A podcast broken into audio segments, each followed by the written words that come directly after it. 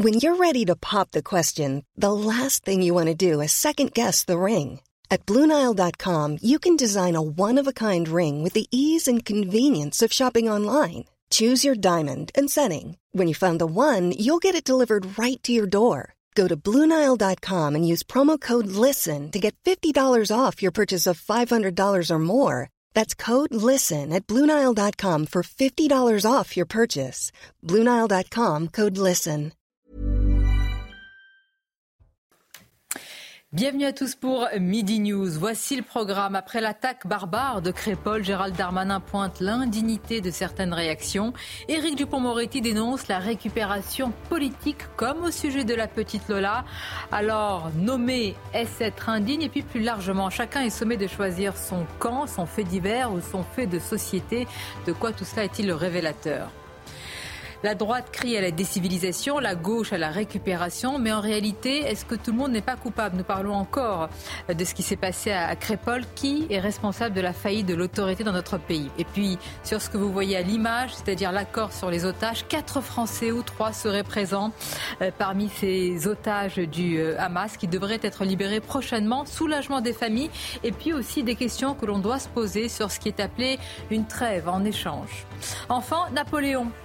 On sait tout de Napoléon, vraiment est-ce que, vous êtes sûr de tout savoir de Napoléon? On va évoquer un aspect méconnu, très très peu abordé, vous le verrez dans le livre et encore moins dans le film euh, de Ridley Scott qui va bientôt sortir ce grand écran. On fera une sorte de, quiz avec nos invités de qualité pour savoir s'ils savent tout sur Napoléon. Elisabeth Lévy me regarde avec un air, mais Hein, je me demande vraiment quel est cet aspect méconnu. Alors, ça s'appelle un teasing pour faire euh, patienter, je l'espère. Moi, je suis super teasée. Comme souvent.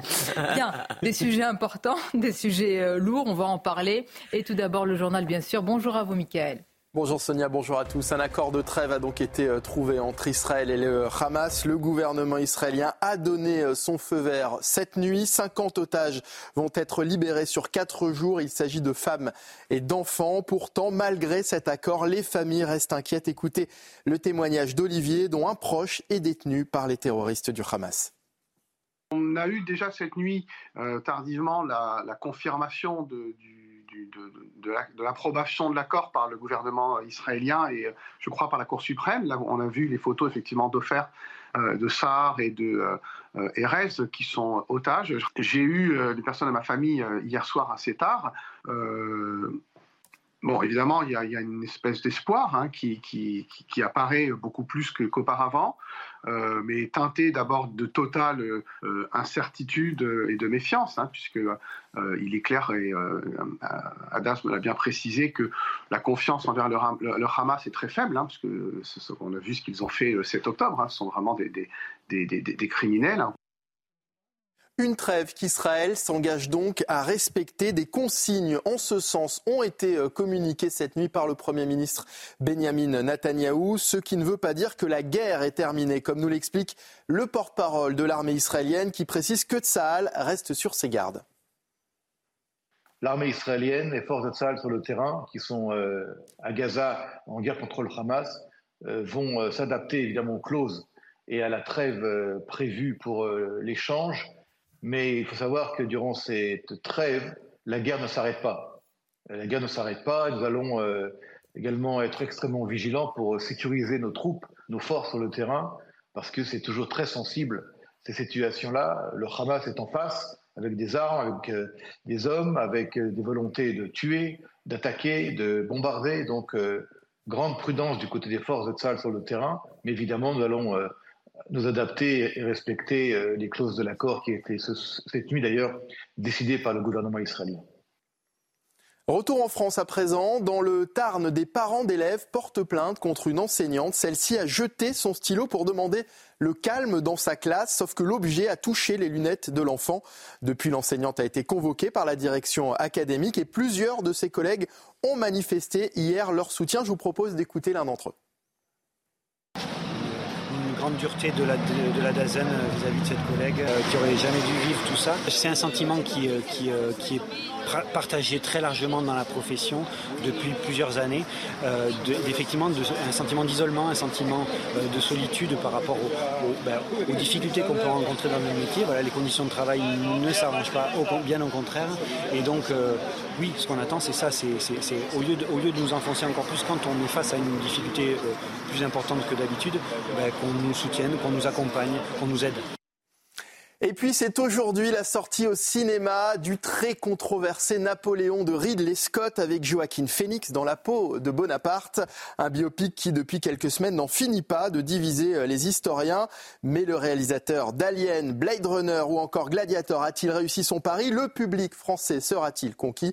On devrait le savoir très vite. Sonia, c'est la fin de ce journal. L'actualité continue évidemment dans Midi News. Merci, je voulais réagir à ce qui s'est passé autour de cette enseignante. Je vous promets, je ne je ne jetterai pas de stylo, il n'y aura pas de marque d'énervement, tout va bien. Nous n'avons pas affaire à une classe dissipée. Le plus rigolo, le plus rigolo, si on peut trouver ça rigolo. Menace, monsieur Le plus marrant, si on peut trouver ça marrant tellement l'histoire est absurde, c'est qu'apparemment le procureur a trouvé la plainte recevable. Non, mais c'est dire, nous allons, oui, Philippe, euh, je vous en prie. Il y a des choses scandaleuses qui se déroulent dans l'univers scolaire, et pour une broutille comme ça, qui peut résulter d'un énervement on fait tout un cirque. Non, mais on est tombé Je suis d'accord avec vous. je crois que ça, participe du fait qu'on nomme mal les choses. Et j'en viens à euh, Crépol. Il est vrai, Crépol, depuis quelques jours, on l'a dit, euh, certains sont passés de l'appellation d'une rixe à euh, l'attaque sanglante, à une attaque qui a tout d'une attaque barbare. Et puis, il y a ce que disent les politiques. Gérald Darmanin pointe l'indignité de certaines réactions. Éric Dupont-Moretti dénonce la récupération politique, comme au sujet de la petite Lola.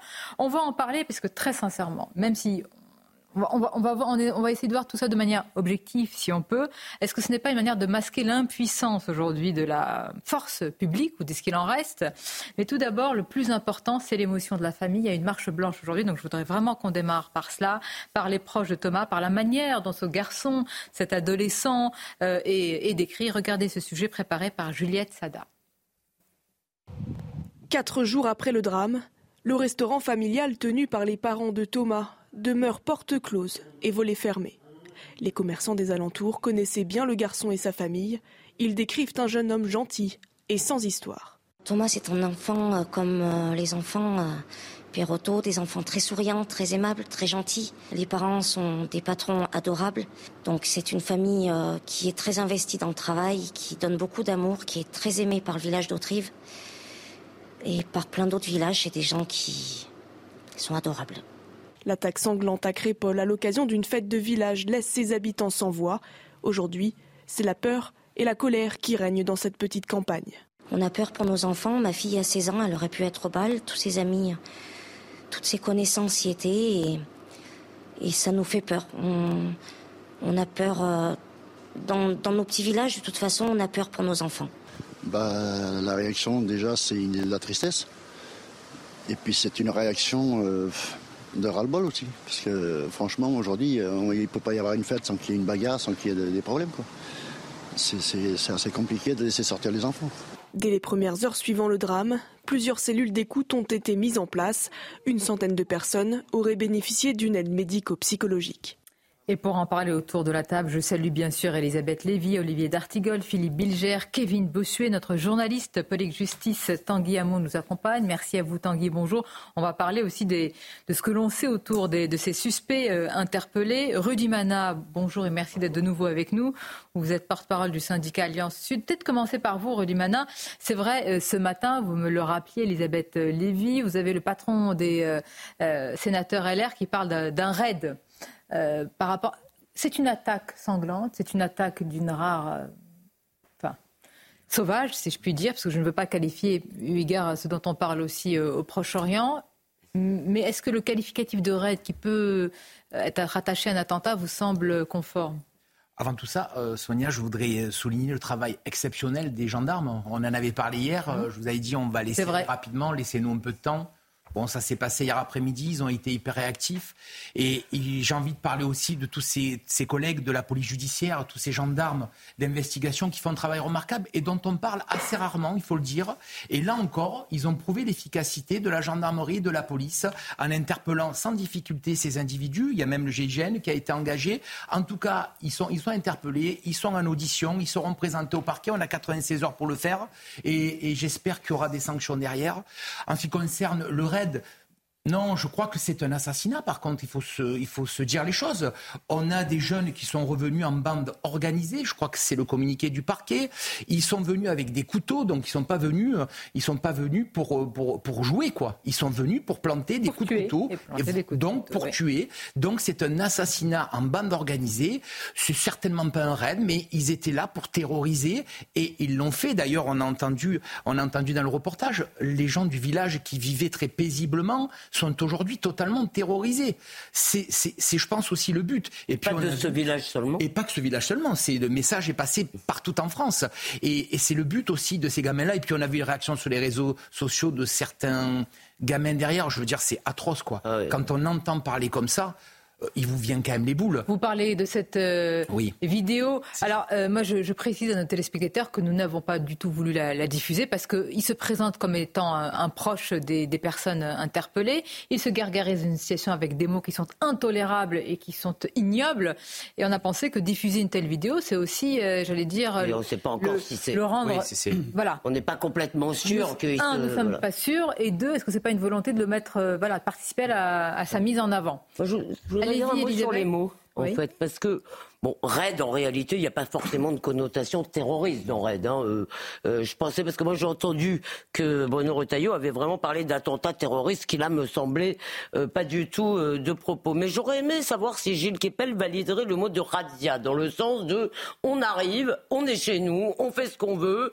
Apparemment, c'est parti d'une histoire de fille, je ne sais pas si c'est confirmé ou pas. Non. Rien n'est confirmé à Rien n'est confirmé, sinon que apparemment, ils ont été quand même exfiltrés à un moment parce qu'ils se comportaient mal. Et ils sont revenus en nombre. Et je pense qu'il y a une logique de razzia. Il y a probablement une logique de crime anti-blanc. Mais je ne sais pas. C'est pour ça que j'ai dit probablement. Non, mais ça m'intéresse parce que ça, ça va être la deuxième, euh, le deuxième aspect de notre débat. C'est-à-dire euh, l'importance. Probablement, je ne sais pas. Hein. je ne suis, pas en train de vous empêcher de parler. C'est l'objectif d'un débat. C'est-à-dire, vous avez aujourd'hui une classe politique et vraiment, je veux en parler. Vous avez, on dirait que chacun choisit son camp, son fait divers ou son fait de société. Vous avez la droite qui dit décivilisation, vous avez la gauche qui crie récupération, et vous avez au milieu des familles et la famille de Thomas qui a envie de savoir la vérité.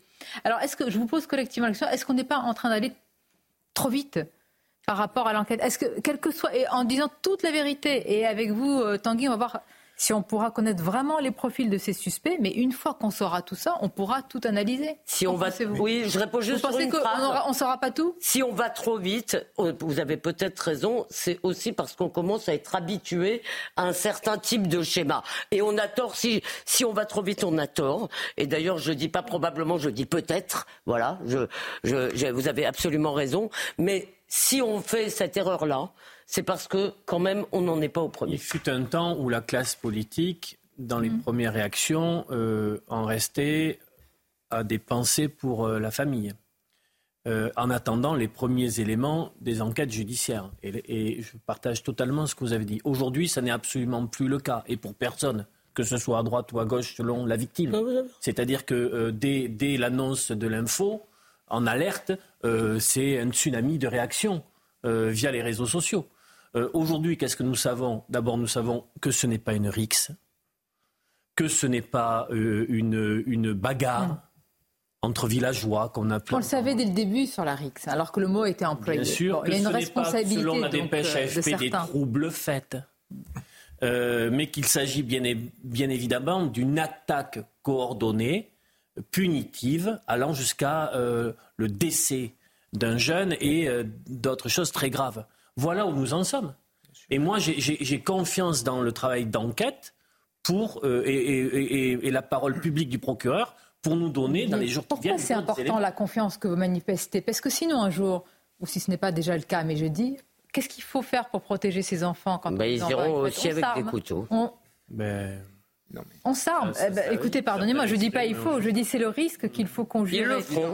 Euh, on va faire un point sur l'enquête avec vous, Tanguy. Tout d'abord, Philippe Bilger, je voudrais vous faire écouter, et vous tous, Laurent Berton. Vous le connaissez, c'est celui qui a été euh, l'auteur de certains ouvrages, dont La France Orange Mécanique. C'est vrai que Laurent Oberton, euh, il a été blacklisté sur beaucoup, beaucoup de médias extrême droitisés, etc., etc. Et il décrivait, quoi qu'on en pense, en partie ce que l'on vit. Ça, on peut le dire, parce que l'hyperviolence est là.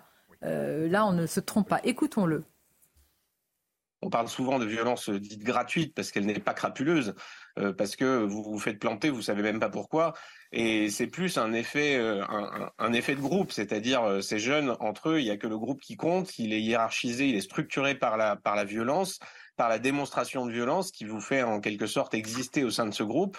Et euh, eh bien, la malheureuse victime, euh, elle a simplement le tort d'être là au mauvais endroit, au mauvais moment, de les croiser. Euh, et il est vrai que la plupart du temps, la victime va être issue de la, de la bonne société française traditionnelle. qui, qui, qui, est, qui, est, très méprisée par ces groupes. Honnêtement, là, tout est dit. Oui, en même temps, si vous le permettez, Sonia, euh, je, ne suis pas persuadé, Rudy Mana, euh, que c'est un assassinat, mais je discuterai pas ce point ah. euh, juridique. Deuxième élément, on ne connaît pas vraiment les modalités de tout cela. Troisième élément, vous l'avez un peu évoqué à l'origine, Sonia, moi j'en ai assez de ce réflexe qui en permanence dénonce une instrumentalisation politique, même de la part d'un homme qui n'a jamais été faible sur le plan régalien. Je pense à Fabien Roussel qui a éprouvé le besoin de dire, au fond, euh, on ne doit pas s'emparer des drames, je le reproche à l'extrême droite. Mais c'est un réflexe absurde de dénoncer ça dans la classe politique. Moi, je souhaite que toute la classe politique, gauche, extrême gauche, extrême droite, droite, s'empare de Mais vous avez raison, mais c'est un, un vœu pieux. Mais franchement, moi, c'est ce qui me. Évidemment, le plus important, c'est ce qui s'est passé autour de cette famille et de ce pauvre adolescent. C'est d'abord la priorité. Mais ce qui fait mal au cœur aussi, c'est ça. C'est que chacun est sommé de choisir son camp. Dans quelques instants, nous parlerons de l'agression. Du jardinier. Eh bien, du jardinier. Et vous allez voir Jean-Luc Mélenchon. J'attends encore la, réaction de Jean-Luc Mélenchon sur Crépole. Ah je veux dire, on ne peut pas avoir le cœur euh, à géométrie variable, je pense, quand il y a une mort. Mais c'est vous donne la parole une plaît chez tout le monde. Hein. Enfin, le deux poids, deux mesures, c'est hallucinant, c'est ce qui tue. Alors, où est l'homme d'État qui va dire ça, c'est euh, une agression ultra euh, violente et c'est une décivilisation, et qui va aussi condamner une agression raciste ou éthique Il faudrait trouver un homme d'État non hémiplégique. Les titres, tout d'abord. Israël publie une liste de 300 euh, prisonniers et détenus palestiniens qui pourraient être libérés dans le cadre de euh, l'accord qui vient d'être scellé. Les, les, citoyens israéliens ont la possibilité de faire appel contre la libération de certains détenus, dont la grande majorité ont été arrêtés pour des émeutes ou des jets de pierre. Le procès de l'influenceuse qui a ironisé sur la mort d'un bébé israélien se tient aujourd'hui. Elle est jugée pour apologie d'un acte de terrorisme et provocation publique à la haine, à la violence ou à la discrimination en raison de l'origine, l'ethnie, la nation, la race ou la religion. Et puis Emmanuel Macron recevra ce soir 1000 maires à l'Elysée alors que se tient en ce moment le 105e congrès de l'Association des maires de France, un salon sur fond de hausse des violences à l'encontre des élus auquel le chef de l'État ne participe pas cette année. On est dans un fait de société. Un fait de société, c'est quand il y a un continuum de, choses qui se répètent et à partir desquelles on peut euh, tirer une analyse. Des euh, points qui, font une ligne. Voilà, exactement. Et pourtant, euh, quand, moi, ce qui me gêne, vous voyez, l'exécutif qui dénonce une faillite collective. Moi, j'ai pas l'impression qu'on a tous participé, pardonnez-moi, c'est pas une façon d'exonérer à tout ça. Non, moi je crois que le problème, c'est la faillite de l'État. C'est-à-dire que l'État qui n'a pas été à la hauteur, enfin, nous sommes quand même en France, nous sommes des citoyens civilisés, nous, nous attendons une justice qui soit ferme. Si la justice n'est pas ferme, il y a un sentiment d'impunité, donc forcément, les délinquants font ce qu'ils veulent, et de l'autre côté, les Français pensent de plus en plus à se faire justice eux-mêmes. Et moi, il y a une expression qui m'a beaucoup choqué dans le débat public, c'est Thomas était un garçon sans histoire. Cette expression-là, il y a encore quelques années, on en parlait pour les primo-délinquants. Là, maintenant, ce sont les victimes. Thomas, cela aurait pu être moi, un de mes élèves, un frère, un cousin. C'est quelqu'un qui n'avait strictement rien fait et qui est mort, en effet, sous les coups je le dis, du déni et du renoncement de euh, l'État à agir. Mais l'État, derrière l'État, il y a qui? Il y a les politiques. Ah bah, et c'est ce que je voulais dire aussi. Comme on dit, c'est la faute à l'Europe, mais derrière l'Europe, il y a toutes les autres nations. Ah, mais je suis d'accord. Et une chose que je voulais dire aussi, c'est-à-dire que les Français s'en fichent des pleurnicheries et des atermoiements euh, de Madame Le Pen, de Monsieur Mélenchon, de Monsieur Darmanin. Ils s'en fichent. Eux, ce qu'ils veulent, c'est des actes concrets pour régler le problème de l'insécurité. On va voir comment. Tout d'abord, Tanguy Hamon, est-ce que euh, vous avez de plus amples informations justement sur le profil des, personnes Bien, les, personnes interpellées, ce qu'on sait, c'est qu'elles ont été interpellées à Toulouse puisqu'elles étaient en train de prendre la fuite. Elles sont originaires de Romans-sur-Isère. Elles étaient en fuite à Toulouse et les enquêteurs ont décidé de lancer les interpellations parce qu'on avait peur qu'ils quittent le territoire français et qu'ils se rendent en Espagne. Parmi ces interpellés, il y a donc le principal suspect, celui qui est euh, soupçonné d'avoir porté le coup de couteau mortel à Thomas. Ce qu'on sait de lui, c'est qu'il a 20 ans, il est français, il est né à Romans-sur-Isère, il y vit toujours dans le centre-ville. Selon les premières remontées que l'on a euh, sur son casier judiciaire, il serait déjà connu de la justice. On parle notamment d'un port prohibé d'un couteau. On cherche à se faire confirmer cette information. Avec lui, six autres personnes avaient donc pris la fuite à Toulouse. Des jeunes majeurs pour la plupart, mais aussi des mineurs. Ils viennent tous du département de la Drôme. Parmi eux, plusieurs seraient directement impliqués dans l'attaque qui a eu lieu à Crépol. Enfin, comme on l'a dit, il y a eu aussi deux autres euh, suspects qui ont été interpellés. Eux, ils étaient rester dans le secteur de Romans-sur-Isère. Sur l'avancée de l'enquête, euh, Tanguy, qu'est-ce qu'on peut dire euh, à l'heure actuelle? Eh bien déjà, ces interpellés euh, sont placés en garde à vue pour 96 heures. 96 heures, c'est long, c'est 4 jours. Donc on peut imaginer que dans les prochaines heures, dans les prochains jours, l'enquête va énormément avancer, notamment sur le mobile de ce meurtre et sur pourquoi est-ce que ces agresseurs sont allés attaquer ce bal. Et enfin, concernant un point important de l'enquête, on l'a déjà abordé un peu avec Rudy Vimana, c'est que le procureur désormais ne parle plus euh, d'une expédition punitive qui visait une seule personne bien précise, mais ça semble être un mobile plus général. On semble finalement euh, avoir voulu s'attaquer à, des personnes, à un groupe de personnes. Par contre, il a aussi indiqué le procureur quelque chose qui est assez important, assez important, pardon, c'est qu'on se trouve toujours dans le cadre d'une expédition préméditée. Je peux vous poser une question, Rudimana. Euh, quand même, interpellé à, pour certains à Toulouse, peut-être avait-il le projet même de quitter le, ah territoire. Je trouve quand même que c'est assez comme fuite organisée dans ce cas-là. C'est pas des euh, D'abord, l'acte est très grave, donc je n'ai pas des petits délinquants, mais même dans la fuite, je trouve qu'il y a une forme de préparation qui devrait nous interpeller, non? Tout à fait. Je voudrais d'abord répondre à la faillite dont euh, les politiques ont parlé.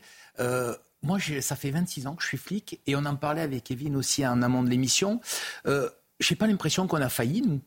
Moi, j'ai pas l'impression, quoi. Ça fait 26 ans qu'on est sur la voie publique, ça fait 26 ans, et je parle en tant que porte-parole de tous mes collègues. On a l'impression d'avoir fait. C'est le premier flic de France qui a dénoncé une faillite collective. Bah, écoutez, en tout cas, j'ai pas l'impression que les policiers ont failli, j'ai pas l'impression que les professeurs ont failli. Je crois qu'on est toujours, on est toujours au charbon, comme on dit, on est toujours sur la voie publique, et heureusement qu'on est là, parce que sinon, ça serait extrêmement inquiétant. Ça, c'est ce que je voulais dire pour tous mes collègues, parce que quand ils ont entendu cette expression, il y en a quelques-uns qui ont dû bondir en disant on a failli. Non, nous, on y est justement sur le terrain. Et on en fait, le problème, c'est qu'il y en a qui sont dans la théorie et il y en a qui sont dans la pratique.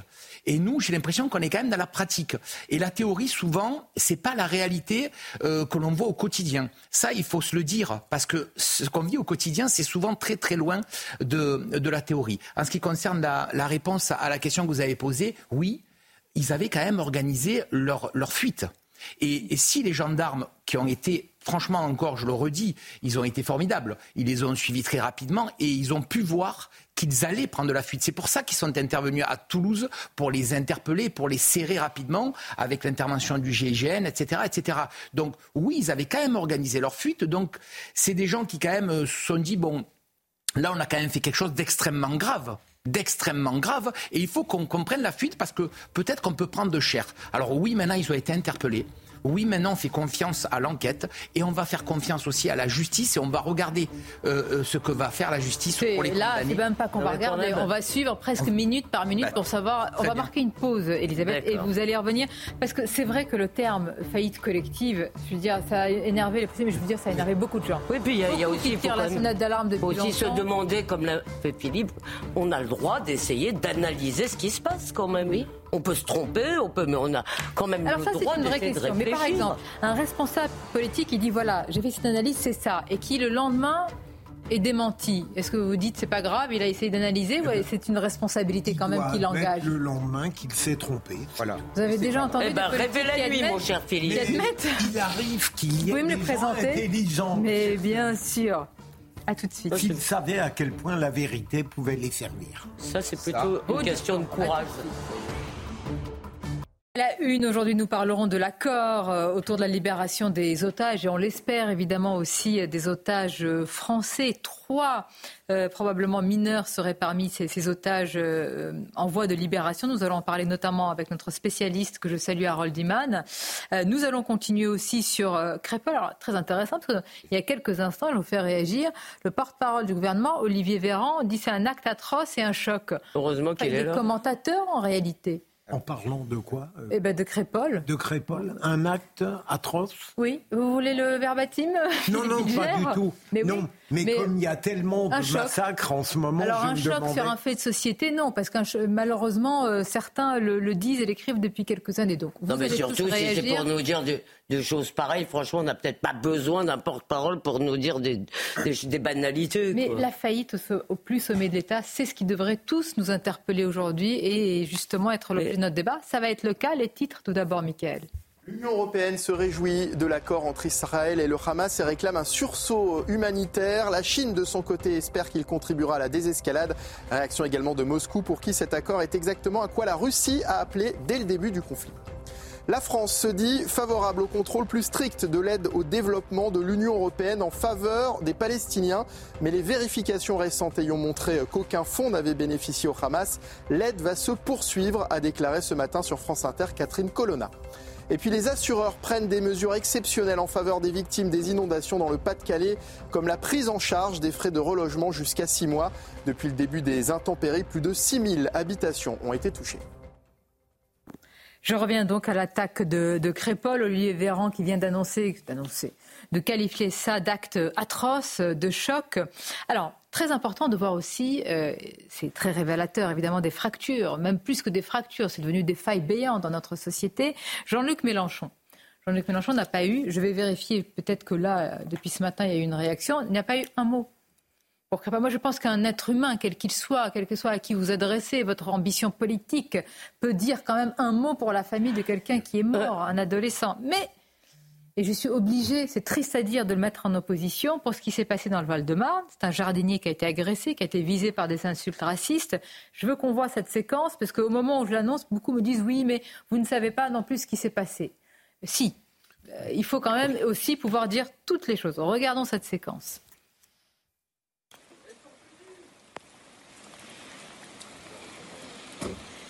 Je suis chez moi ici. Et nous, on est des bougnoules, nous? Ouais. Ah ouais, C'est comme ça que vous parlez ouais. Mais mets un coup de cutter, mets un coup de cutter, vas-y, mets. Vas-y, vas-y, mets un coup de cutter. Je suis chez moi ici. Non, laisse-le, laisse-le, laisse-le, laisse-le, laisse-le. Laisse-le. Je suis chez moi ici. tu fais quoi là? Je suis chez moi. Laisse-le, laisse-le, je le filme, laisse-le, je le filme. Laisse-le, je filme. Moi, tout est avec vidéo, monsieur. C'est chez moi ici. Non, laisse-le, laisse-le, Malik. Merde, ta merde.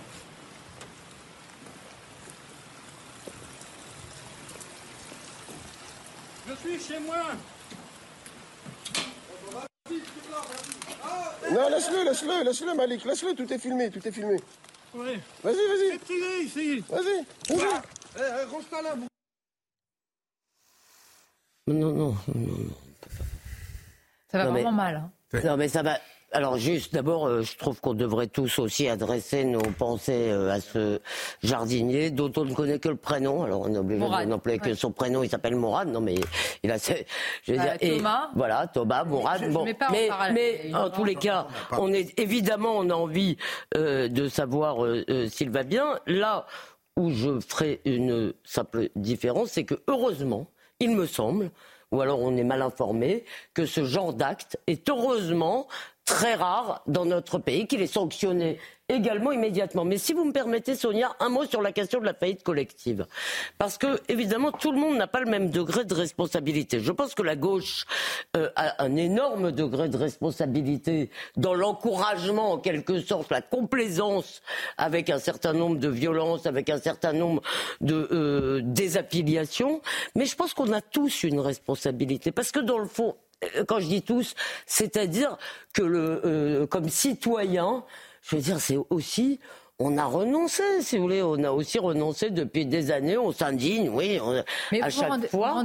vraiment euh, qu'on en est, chacun choisit son camp. On parle, là, c'est une agression, je ne mets pas en parallèle, hein, parce que dès que vous faites ça, là, il y a une mort, une attaque sanglante à Crépole mais je vois que le politique. Bah non, on ne choisit pas justement. on bah vient de dire. bah nous, ici, nous venons de dire. Euh, malheureusement, vous n'êtes pas. Ah, nous, vous dire les politiques, responsabilité, les politiques. en fait, les politiques souffrent de deux mots. Le premier, c'est le culte de l'émotion et le buzz absolu. Vous avez des politiques qui commentent au lieu d'agir et qui commentent alors qu'ils n'ont pas tous les éléments. Et ensuite, c'est l'électoralisme. Chaque homme politique parle à son électorat et ignore finalement l'électorat d'en face. C'est-à-dire qu'on perd le sens de l'intérêt général, on perd le sens du collectif pour sombrer dans des petits calculs électoraux. Et c'est pour ça je suis désolé, mais on n'a plus d'hommes d'État dignes de ce nom. On n'a plus que finalement euh, des gens qui euh, entourés euh, de, gens qui font du marketing, euh, qui font etc.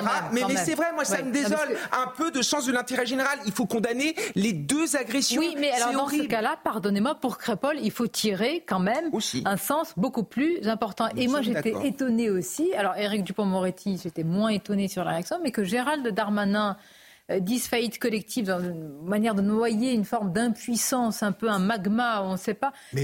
La, faillite, collective est beaucoup utilisée en France parce qu'on n'a jamais le courage de, au-delà de la dénonciation des abstractions, de mettre en cause les responsabilités individuelles de ceux qui ont créé le fiasco. Je l'ai vu en matière judiciaire, je le vois partout, et pour cette phrase de Gérald Darmanin est le type même de, du faux concept qui déresponsabilise. Deuxième élément, je voulais dire, vous avez totalement raison, Sonia, d'avoir mis en parallèle les deux événements, même s'ils n'ont pas de lien. Ah mais, mais vous avez raison, parce que euh, Mourad, si j'ose dire... Je l'ai mis en parallèle sur euh, l'analyse qui est en effet ben, politiquement par ça, les responsables Ça n'a pas de lien direct, parce que Mourad, c'est un drame résultant de l'expression d'une subjectivité sénile et un peu délirante. Mais regardez, euh, Olivier d'Artigol, pouvez-vous nous commenter ce que l'on va voir À la fois, vous allez voir l'interpellation du député LFI, lui, euh, Boyard, et aussi la réponse de Gérald Darmanin. Moi, j'ai trouvé que dans les deux, euh, en fait, personne n'est vraiment, malheureusement, même par les mots, à la hauteur. Alors, Boyard, ça ne nous étonne pas. Non. Franchement, que Boyard soit député est un sujet ah, d'étonnement quotidien. Mais enfin bon, c'est ainsi. Regardez. Voilà. Ce vendredi, à Villecrène, dans ma circonscription, un homme a failli mourir. Je l'ai eu au téléphone hier et voici ce qu'il m'a dit. Avant même de me parler de la souffrance et du traumatisme d'avoir reçu un coup de cutter de 15 cm dans sa gorge et après avoir subi des insultes racistes, il m'a dit Cela fait trois jours que j'ai subi un crime raciste et que personne ne parle de moi. Mais si jamais moi, Mourad, j'avais été l'agresseur, alors BFM TV et CNews auraient déjà été en bas de ma maison. Il ne se passe pas une journée sans que sur les débats télévisés, il soit sous-entendu qu'il y aurait trop de musulmans dans notre pays ou qu'ils seraient incompatibles avec la République. Je suis là pour protéger toutes les personnes, comme tous les policiers et les gendarmes, quelle que soit leur religion, quel que soit leur prénom, quelle que soit leur nationalité. L'auteur est en effet un Français de 76 ans, multirécidiviste, monsieur le député. Dégradation, refus d'obtempérer, outrage à policier, injure publique en raison de la race ou de la religion. Et il a été interpellé par les effectifs courageux de la BAC que vous voulez supprimer par ailleurs. Et je voudrais ici remercier la police nationale. Si l'on pouvait regarder les personnes pour ce qu'ils font et non pas pour ce qu'ils sont, ni les définir par leur race, par leur religion supposée, par leur prénom, si on pouvait simplement regarder ceux qui respectent les règles de la République, à l'extrême gauche comme à l'extrême droite. Monsieur Boyard, vous avez 4 secondes. Vous voulez apaiser le pays Cessez de vous comporter comme un ministre du Front National. Mais franchement, le niveau. Je vous laisse répondre. Je voudrais juste, c'est pas, de mes, pas dans mes habitudes, je voudrais citer une réaction, j'en ai plusieurs sur les réseaux sociaux commentant notre débat. Mais regardez, et je, évidemment, je ne vais pas citer, de toute façon, c'est toujours anonyme. Curieux, mais en l'occurrence votre serviteur, se complaît dans la diffusion de l'acte isolé du grand-père au cutter, mais pas de diffusion de plusieurs vidéos sur l'attaque anti-blanc. Bon, il y a des mots euh, à, à Crépole. Chacun choisit son camp, dit-elle. Ben oui, non, on peut avoir de la compassion pour toutes les victimes. Mais, ça devient extrêmement mais dire que d'un côté on a un fait très isolé, mais pas de l'autre. Euh, le fait qu'il y ait du racisme dans le fait qu'il y ait du racisme dans notre société, on ne le découvre pas. Euh, par rapport à M. Boyard, euh, chaque fois qu'il s'empare d'un sujet, il rajoute du malheur au malheur. Bon, ça on le sait. concernant, concernant le ministre Darmanin, depuis sa rentrée politique et son discours, vous en euh, je trouve qu'il euh, tâtonne, qu'il euh, n'a pas encore totalement arbitré son positionnement pour ce qui va suivre. Mais au final, est-ce qu'on n'attend pas plutôt de l'exécutif si ce n'est du commentaire et de la caractérisation de ce qui se passe, véritablement une réflexion sur les politiques publiques qu'il faut mener. Ils sont au pouvoir depuis combien de temps Non, mais. Bah, à chaque fois qu'ils me disent ça, j'en dis mais. Par, exemple, j'attends d'avoir le, profil concernant Crépol, de, ces, de ces jeunes d'avoir très précisément le profil. Je vais vous dire. Ce que j'adore faire, ce que je fais, ce que j'essaye de toujours faire après, je regarde les itinéraires, les parcours. J'essaye mmh. de trouver ça dans la presse et dans les informations pour savoir ce qui s'est passé, ou plutôt ce qui ne s'est pas passé. Mmh. Pour essayer de voir où il y a faillite. Qui, quand, comment euh, les familles, euh, le cadre éducatif, des politiques publiques, le fait que à la première alerte il n'y a pas eu de euh, même si c'est attendez, je vais dire des choses. non mais là vous prenez trop de pincettes. En fait, moi, j'ai vu hier, c'est-à-dire. bah oui, non mais c'est-à-dire le procureur il y a eu une information selon laquelle et je mets au conditionnel mmh. celui qui a, celui qui aurait porté les coups de couteau serait français de mère française et donc certains s'interrogent mais alors le père? Donc, sous-entendez, quelle origine. Quelle origine. Et donc, est-ce qu'il y a un aspect culturel dans l'attaque de Crépol C'est la question, parce que s'il y a un aspect culturel, c'est un fait de société avec beaucoup de choses à dire. Si ça ne l'est pas, je suis d'accord avec ça. Pas, eh bien, ça remettra en cause beaucoup d'analyses. il peut y, avoir un, il peut y avoir un aspect culturel, même, même, si la personne est un bon Gaulois, parce qu'il y a aussi une diffusion d'une certaine culture. mais vous comprenez bien que c'est ce qui n'est pas, voilà, pas la lecture qu'en ont fait certains. Non, non, mais quand je parle de culturel, je ne parle pas simplement d'ethnique. On, va prendre date et, et, analyser ça quand on aura les informations. il faut peut-être accepter, il y a une culture de que les êtres, même de 20 ans, sont parfois mus par une responsabilité individuelle. Mais, Pour répondre à, Olivier, euh, on en a, on l'a évoqué hier, midi également sur ce plateau. Romans-sur-Isère, euh, c'est 34 000 habitants. Et j'ai appelé, moi, les policiers de Romans-sur-Isère. Il y a une cité, c'est une zone de quasi-non-droit. 34 000 personnes, il y a 85 policiers. Ils, interviennent souvent à 4 la nuit. Et ils nous disent que dans cette cité, il y a 30, 35 individus qui sèment la terreur. Mais le procureur, nous dit, mais le procureur nous dit ce groupe de jeunes ne vient pas de la même ville et du même quartier. Mais non, mais, euh, euh, euh, certains. On verra. Donc certains, oui. Non, mais écoutez. Il y a quand même une interpellation en Romans-sur-Isère. Ah, oui. On a voulu nous le oui, dire très vrai. rapidement, ça. Hein. On va voir Oui, absolument. Le procureur a été très rapide. Les pays qui ont su voir la réalité en face, quelle que soit la difficulté des problèmes, peuvent permettre un vivre ensemble. Ceux qui cachent la, poussière sur le tapis entraînent potentiellement une guerre civile larvée que beaucoup veulent. On dit, Sonia, qu'on ne peut pas faire comme le Danemark. Bah, Napoléon revient. On regarde même. Mais vous oubliez, vous oubliez quand même les médias. Dans, vous oubliez les médias de la responsabilité. Non, dans le déni. dans le déni, les médias ont une Chacun se reconnaîtra, chacun fait son travail. Voilà. D'accord. Bon.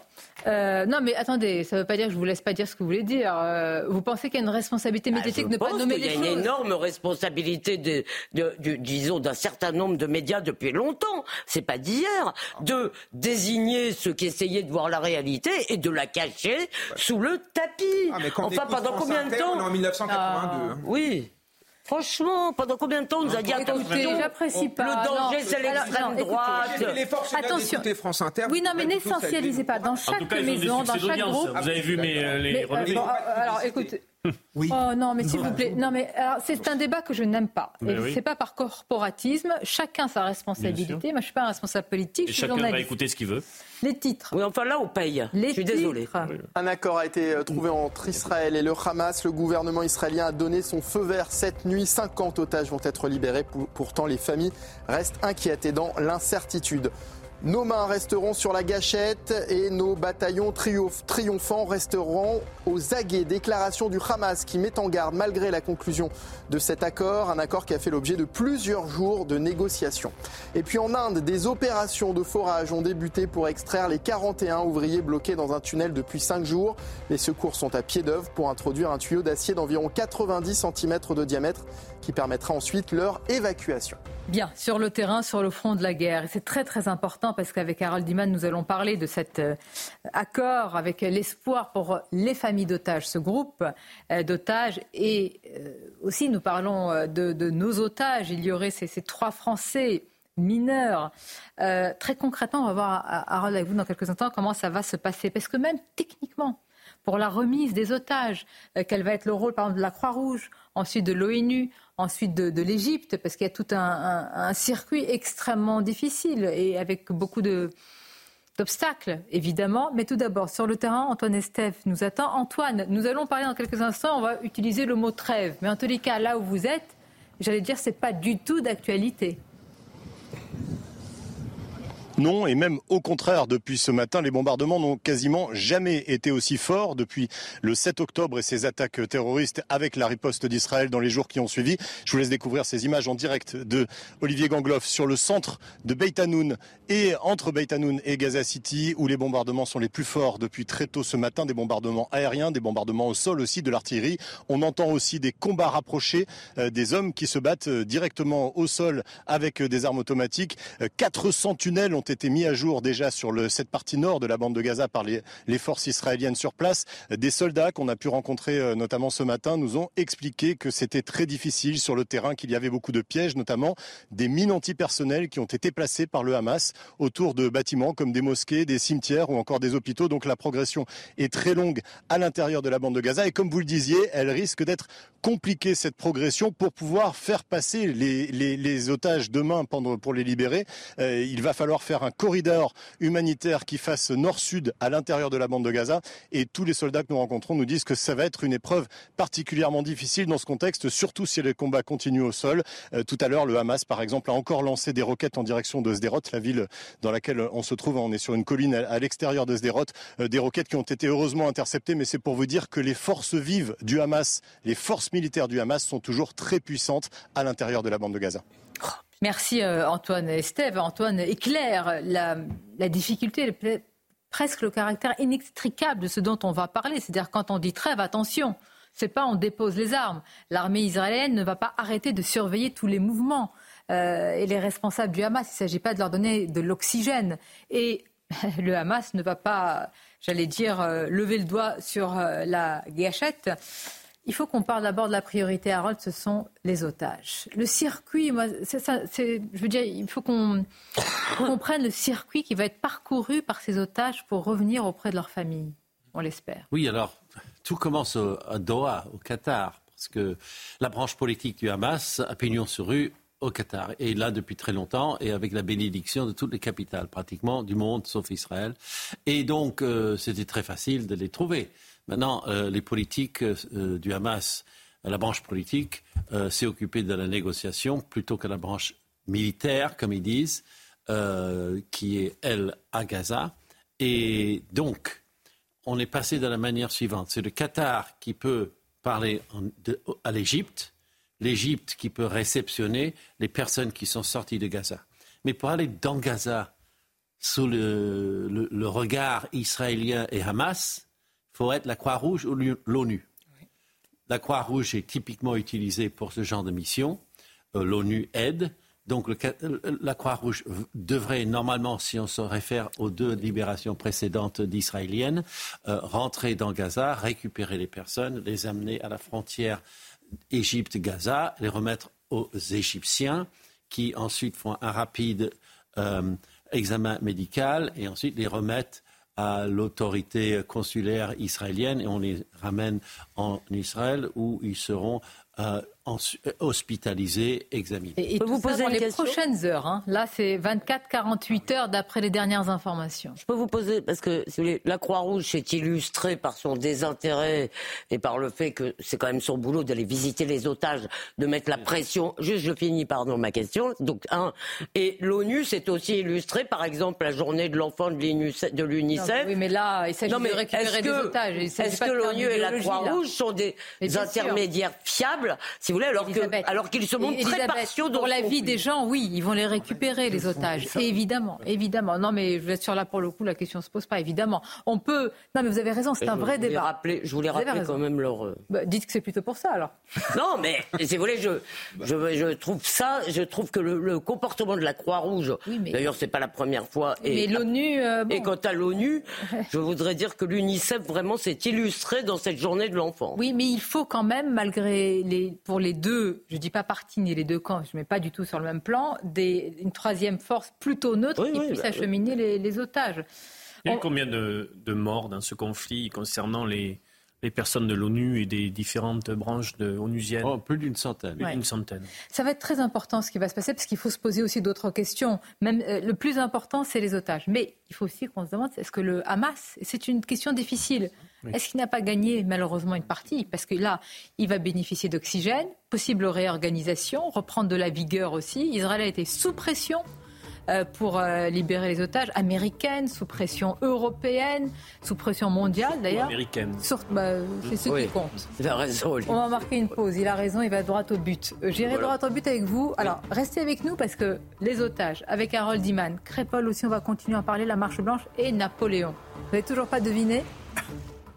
Bah, vous nous parce avez que, Mais non, mais on a déjà parlé de Napoléon et les femmes, de Napoléon et l'esclavage. Donc, si vous voulez, je sais pas, la Est-ce que Napoléon a eu un jour la tentation de la conversion à l'islam? C'est pas ça? Quand il, arrive en Égypte, quand il arrive en Égypte. C'est un sujet ah eh ben, on va aller, on va aller juste après la conquête d'Égypte. On va voir ce qui s'est passé. Eh oui. Alors, est-ce qu'il y avait une fascination, attention, par rapport à l'islam, méfiance ou fascination, opportunisme ou volonté de comprendre mais oui. Ah bon, là, je sens que je vais avoir zéro, moi. Plus qu'Alexandre le Grand, parce que pour aller vers les terres d'islam, son, son inspiration, c'est plus Mahomet que Alexandre le Grand à l'époque. Là, vous allez provoquer euh, des remous. Non, mais c'est historiquement vrai. Oui, mais même. À tout de suite, on va en parler. Bon, pourtant, ils ont des points communs. Merci à vous, Midi News. La suite, nous allons parler, très très important évidemment, de cet accord sur la libération de certains otages. Et parmi euh, eux, on l'espère, ces trois Français dont on parle, euh, trois mineurs. Et puis aussi, il faut se poser la question des dessous de cet accord. Qui faudra-t-il remercier?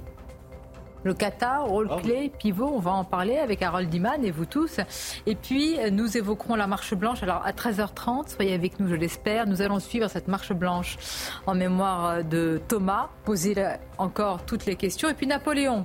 Napoléon, vous commencez à deviner l'aspect méconnu de Napoléon. Mais c'est vrai que je suis allée voir les différents livres sur Napoléon et le sujet dont on va parler, il y a un chapitre, parfois deux ou trois pages. C'est intéressant d'avoir euh, vos avis respectifs. Et tout d'abord, rebonjour Mickaël pour le journal. Rebonjour Sonia, bonjour à tous. Un accord a donc été trouvé entre Israël et le Hamas. Le gouvernement israélien a donné euh, son accord. Cette nuit, 50 otages devraient être libérés sur quatre jours. Il s'agit de femmes et d'enfants. Pourtant, malgré cet accord, les familles restent inquiètes. Écoutez. Uh, Quand j'ai entendu la solution que le gouvernement a trouvée avec le Hamas, j'ai été très déçue. Car je ne sais pas si Magali fera partie de la liste de ceux qui rentreront chez eux.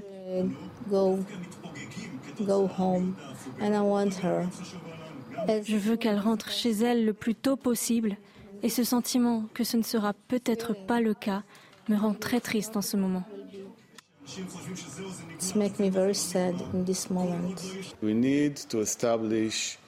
Nous devons établir cette libération.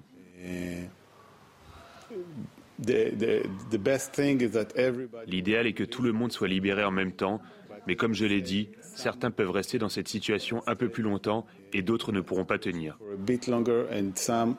Nous devons donc commencer à conclure des accords et faire en sorte qu'ils nous reviennent.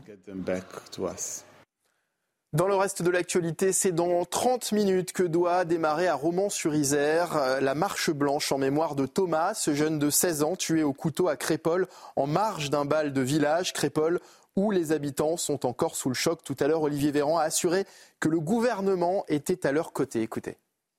Crépole soulève beaucoup de questions. D'abord, beaucoup d'indignation, euh, beaucoup d'empathie pour les victimes, beaucoup de questions légitimes qui se posent. Ce dont les habitants de Crépole ont besoin, c'est de la sérénité, de réponse, de soutien et de sécurité. Et que ça, nous savons le faire. Et que nous sommes à leur côté pour pouvoir le faire. Ensuite, les victimes de Crépole ont besoin, et elles, le revendiquent, et elles ont raison, que les auteurs de cela soient arrêtés, soient jugés et soient condamnés. Et croyez-moi, vous ne trouverez pas un élu de la République pour vous dire autre chose que cela. Nous voulons qu'ils soient condamnés et nous voulons des réponses. Et puis le procès de l'influenceuse qui a ironisé sur la mort d'un bébé euh, israélien se tient aujourd'hui. Elle est jugée pour apologie d'un acte de terrorisme et pour provocation publique à la haine, à la violence ou à la discrimination en raison de l'origine, l'ethnie, la nation, la race ou la religion. Voilà Sonia ce qu'il fallait donc retenir de l'actualité à 13h sur CNews. À tout à l'heure. Merci Mickaël. À tout à l'heure. Évidemment, l'actualité, puisque nous commençons à avoir de plus amples informations aussi, avec beaucoup de prudence. On va les euh, traiter sur euh, l'accord de libération partielle hein, des, otages. C'est un, groupe. Euh, il y aurait donc, d'ailleurs, les médias en parlent, ces, trois Français, sans doute mineurs. Il faut se rendre compte, je ne sais pas, depuis le 7 octobre, vous avez des, des enfants, des femmes, des hommes des enfants, parfois de très jeune âge, détenus. Pardonnez-moi, presque, il y a des questions presque euh, pragmatiques qu'on a envie de poser. Il y a des gens qui se lèvent la nuit pour s'occuper d'un bébé qui pleure et qui c'est depuis le 7 octobre, nous sommes le 22 novembre et enfin il y a un accord. De multiples pressions américaines, l'a rappelé Olivier D'Artigol. Euh, et puis le rôle du Qatar. Alors, on va s'y arrêter à Harold Iman, c'est-à-dire qu'un jour, à qui faudra-t-il dire merci? Et puis je vous rappelle, hein, nous avons, et c'est très bien, c'est important pour les otages, nous avons négocié avec des terroristes. je pense que c'est. Euh, oui. Est-ce que ça fera jurisprudence On parle, mais nous avons donc négocié avec des terroristes pour évidemment, c'est très important, la libération de ces otages. mais c'est l'a bien fait pour Gilad Shalit. Le, euh, oui, avec euh, une libération de prisonniers, combien pour un, mille, un millier, un millier incroyable. Le rôle du Qatar, regardez, Adrien Spiteri.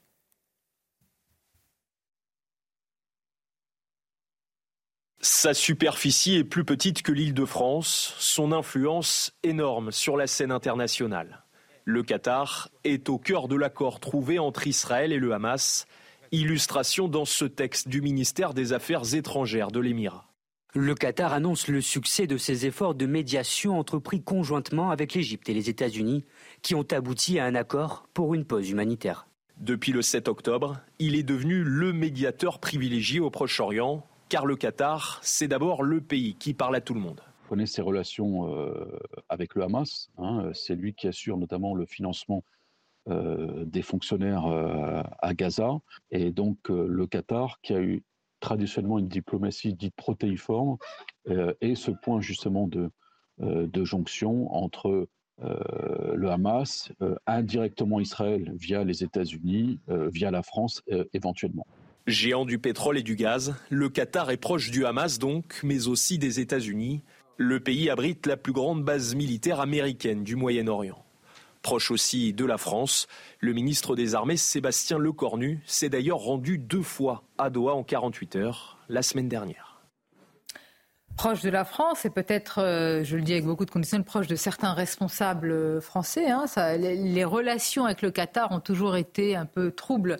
Mais là, il faut être pragmatique. Il faut être lucide, Harold. Mais n'oublions pas que la France vend beaucoup d'armes au Moyen-Orient. Donc on a déjà des portes ouvertes pour la discussion. Ne serait-ce parce que les gens se fréquentent et, doivent faire de la maintenance sur le matériel. Donc on se revoit tout le temps. Et donc, euh, ça, c'est une évidence.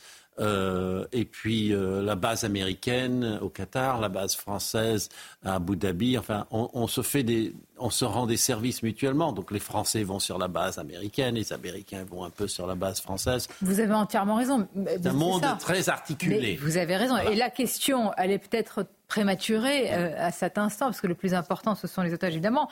Mais c'est-à-dire, nous-mêmes, nous tous, en échange de tout cet, cet accord, il y a des relations euh, la, réelle politique qui va être complètement bouleversée. Je, ne vois pas quelqu'un dans quelques années qui va nous dire écoutez, les relations avec le Qatar, ça suffit, comme on nous l'a ah dit ben, souvent. Quel que soit le rôle équivoque du Qatar, et Dieu sait qu'on en a parlé, y compris parfois sur le plan sportif, on est bien obligé de rendre hommage à ce pays qui, parlant à tout le monde, permet la libération ah des otages. Non mais, euh, en fait, Et qui euh, abrite les responsables du Hamas. En je ne suis pas tout à fait d'accord que ça nous engagerait euh, ad vitam aeternam. Il se trouve qu'aujourd'hui, le Qatar est un intermédiaire euh, euh, je veux dire, qui obligé, euh, qui, obligé mais ça, ça, ne suppose pas que toute notre politique étrangère soit surdéterminée par ce qui se passe aujourd'hui sur une affaire je précise. Je dis pas ça. Je dis que et on sera redevable en partie d'un pays qui a permis de libérer aussi nos concitoyens. À mon avis, on a déjà, excusez-moi, si on est redevable, on a déjà payé avant. Ils ont quand même des conditions en France tout à fait favorables. le Qatar est un partenaire obligé. Il abrite bien évidemment la la branche politique, j'ai envie de dire, euh, du Hamas, dans des villas euh, avec euh, air conditionné. ce qu'il va falloir se mesurer, c'est l'opération de communication du Hamas. C'est-à-dire que l'image du Hamas dans l'opinion publique internationale peut bénéficier dans le monde arabe, de quelque chose de j'ai du mal à dire de positif. Mais non, mais là, vous avez raison. C'est que c'est une respiration militaire et une respiration aussi en termes d'image. Dans les objectifs de guerre d'Israël, il y a à la fois l'éradication du Hamas et la question des otages. Alors attendez, Donc, euh, Olivier, éradication du Hamas. Moi, je pose la question. Ah, les gens avec lesquels, hein. mais moi non plus, mais les gens avec lesquels on discute au Qatar, les pertes civiles, ils vont rester tranquilles toute leur vie. Ah, les, les, membres du Hamas. Ceux qui sont à, Doha bah, Nécessairement, ils, vont être, ils, sont actuellement protégés. Est-ce qu'ils n'ont pas signé là une sorte Est-ce qu'ils n'ont pas signé une sorte de comment dire Oui, oui, un, de... oui, un protocole de protection. Euh. Même si avec les services de renseignement israéliens, ça, ça ah, n'a pas dû durer longtemps. Au Qatar, ils n'entrent pas. Une sorte euh, d'immunité. Voilà. Enfin, ils peuvent, là, ils peuvent être là secrètement, mais ils ne peuvent pas monter un commando et faire irruption dans un hôtel. N'ayons pas de naïveté, ce que je veux dire va peut-être choquer, mais les dirigeants euh, israéliens au pouvoir connaissent bien les interlocuteurs politiques du Hamas. Oui, oui, ils se connaissent. Oui, mais, mais parce que le Hamas a fait une feinte, il faut le dire. Avant son opération déluge l'Aqsa, euh, ils ont euh, ils ont renoué les discussions avec Israël. Ils ont dit bon, d'accord, on va être gentil, euh, s'il vous plaît, euh, livrez-nous des marchandises. Et côté israélien, on s'est dit Bon, ils deviennent raisonnables, ils veulent, ils veulent améliorer la vie de leur peuple, donc ils ont ouvert les points de passage, on a commencé à commercer, et c'est ça qui a fait baisser la garde à Israël. C'était une feinte incroyable. alors, et, réaction. ils ont cru Emmanuel rationaliser. Emmanuel Macron, le président français, euh, qui a réagi tout à l'heure sur les réseaux sociaux, voici euh, ce qu'il dit sur l'accord. Je salue l'annonce d'un accord pour la libération d'otages et une trêve humanitaire. Nous œuvrons sans relâche pour que tous les otages soient libérés. Bon, la trêve humanitaire annoncé doit permettre de faire entrer de l'aide et de porter secours à la population de Gaza. Mais trêve humanitaire, et tout le monde le dit. quelque chose. Mais bien sûr. Parce que la phase d'après doit être le cessez-le-feu, et le président de la République ne l'a pas mentionné là. Donc ça veut dire qu'il comprend très bien qu'on n'ira pas d'une petite trêve à trois petites trêves, à dix petites trêves, à un cessez-le-feu, à un armistice. Euh, personne ne croit que pendant euh, cette trêve, euh, je veux dire, tout le monde va abandonner les armes, qu'il ne va plus avoir de, surveillance. Sous couvert d'anonymat, quelqu'un qui est haut placé dans l'armée israélienne dit bah, c'est très bien. On faisait voler les drones à une certaine hauteur, on va les faire voler un peu plus pour pas montrer qu'on surveille tout et chaque mouvement. En fait, rien ne change, sauf les bombardements évidemment et l'action. C'est pas rien. C'est pas rien pour les habitants, c'est pas rien. Non, mais on a l'impression que là, c'est la trêve. Non, non, non, non. Nous, on n'a pas l'impression. C'est une pause en réalité. Non, mais on n'a pas l'impression de ah bah, ça. Moi, ce que j'espère surtout. On débat de l'importance des mots depuis midi. Moi, ce que j'espère surtout, et je fais pour sa confiance à Tsahal, c'est que euh, ce ne sera pas l'occasion pour le, le euh, Hamas qui a été affaibli, mais pas assez, de se réarmer. C'est-à-dire la question. Bah non, mais. D'accord. Mais, non, mais surtout, et que les Palestiniens respirent. Mais bien sûr, ça je vous l'ai dit avant. Oui. Voilà, donc je vous dis, je vous parle de l'aspect militaire. Je vous l'ai dit dès le début, l'arrêt pour les l'arrêt des bombardements. J'ai tout à l'heure, je parlais avec Rudy Mana, je voyais ces images derrière vous qu'on voit en grand, euh, Sonia, qui sont les images de la des destructions de Gaza. C'est terrible. Même si on revoit ce que j'espère les bilans donnés par le Hamas en nombre de morts à la, à la baisse, ce sont des vies brisées, des vies qu'il va falloir reconstruire. je pose Simplement, la question. il faut, il faut que l'armée israélienne gagne contre le Hamas. Mais est-ce qu'il y a un moment, un jour, une heure, une minute, à partir de laquelle on dit ça y est, on a éradiqué le Hamas, on, rentre? Non. Non. mais très naïvement, euh, Sonia, je pensais, mais je ne suis pas un géopoliticien, euh, que l'acceptation par Israël même d'une pause humanitaire était le prélude à quelque chose peut-être de plus grandiose. Mais apparemment, ce n'est pas le cas. Non. Mais Harald, c'est très important ce que vous dites, vous avez raison. Hein, oui. Sur euh, l'analyse des mots et ce qu'il dit, y compris par le président. Netanyahou au pied de la lettre. Il a dit attention, ce n'est pas le prélude. Il a fait des déclarations. C'est très bizarre le fonctionnement du gouvernement israélien parce que Netanyahou ne dit pas la même chose. Euh, pas entièrement. Il dit, il dit, que 50% de ce qui se passe et il laisse ses conseillers euh, distiller l'autre 50%. Donc on C'est pas comme chez nous. Alors, Jean-Luc Mélenchon, regardez euh, là encore euh, sa réaction il y a quelques minutes. Il faut saluer l'accord de libération partielle des otages et des prisonniers politiques, la négociation entre ennemis est le seul chemin vers la paix finale. la paix finale, je ne sais pas ce que c'est. La paix finale. La trêve des bombardements est une respiration qu'il faut mettre à profit pour rendre possible le cessez-le-feu complet et la libération de tous otages, des enfants détenus et de tous les prisonniers politiques. Prisonniers politiques il appelle donc prisonniers politiques des gens qui ont été condamnés en Israël pour des actes de terrorisme, qui ont tué des civils. Et ça, M. Mélenchon appelle ça des prisonniers politiques. Il, faut saluer l'accord de libération partielle des otages et des prisonniers politiques. Il faut saluer la... Par rapport aux horreurs qu'a formulé Jean-Luc Mélenchon, ce tweet n'est, je veux dire, n'est pas le pire. mais sachez, Parce que parmi les prisonniers, il ne va pas être libéré, mais, quelqu'un comme Marwan Bardouti... civile israélienne, y compris chez certains politiques israéliens, la question de trouver de nouveaux euh, interlocuteurs palestinien au sein de l'autorité palestinienne. C'est peut-être trop tôt, mais en tout cas, ça sera une question d'avenir. Il parle peut-être de Marwan Barghouti. Oui, bien sûr. il parle de ça. Euh, toute la gauche, d'ailleurs, euh, appelle à sa libération, le soutien. Il voit, mais je vous assure, hein, euh, à part, à, moins que ce soit la gauche française qui va décider de qui sera le prochain leader palestinien. Non, mais ce qu'on sait, c'est que si on retourne vers la solution à deux États, ça ne peut pas se discuter entre Netanyahou et le Hamas. Les deux parce que les deux sont contre. Attendez, il y a Mahmoud Abbas euh, écarté Ah non, mais l'autorité palestinienne ah est disqualifiée. Alors, les titres, euh, et on continue. Oui, il me semble. Oui. Il faut de nouveaux interlocuteurs. Oui, oui, non, là, ça y est, c'est. Les titres. C'est fini. israélien se tient aujourd'hui. Elle est jugée pour apologie d'un acte de terrorisme et provocation publique à la haine, à la violence ou à la discrimination en raison de l'origine, l'ethnie, la nation, la race ou la religion. Emmanuel Macron recevra ce soir 1000 maires à l'Elysée alors que se tient en ce moment même le 105e congrès de l'Association des maires de France, un salon sur fond de hausse des violences à l'encontre des élus auquel le chef de l'État ne participe pas cette année. Et puis c'était il y a 60 ans, jour pour jour, le 22 novembre 1963, John Fitzgerald Kennedy était tué en pleine tournée dans la ville de Dallas. Malgré l'ouverture des archives année après année, le mystère demeure sur cet attentat. Merci, euh, Mickaël. Euh, à partir de 13h30, on va suivre et on sera en direct à Crépol. On va voir la marche blanche. On va voir ce qui sera dit, c'est l'émotion, ce que vont dire les habitants ou ne pas dire. Hein. Euh, ce doit être les premières images, je suppose, qui nous parviennent, que l'on voit à, l'écran, images en direct. C'est son club de rugby. Évidemment. Par rapport à, Thomas, ce jeune euh, adolescent. Nous en parlerons euh, évidemment. Je voudrais consacrer les quelques minutes qui nous restent avant de nous intéresser à la marche à Napoléon. Alors. Ah, je me suis dit comment surprendre encore nos amis? Parce qu'on est comme, comme un couple en fait. J'arrive plus à vous surprendre. c'est plutôt un trouble. Hein. là, ça, c'est un harem là. Pardon, mais bien. Euh, revenons. Soyons sérieux. S'il vous plaît, s'il vous plaît. Il faut trouver. Napoléon, est-ce que nous sommes d'accord Pardon, Tout a été dit presque sur ce grand homme, sur ce grand Français. Est-ce que, est que vous, avez, je suppose, vous avez lu, regardé tout sur Napoléon?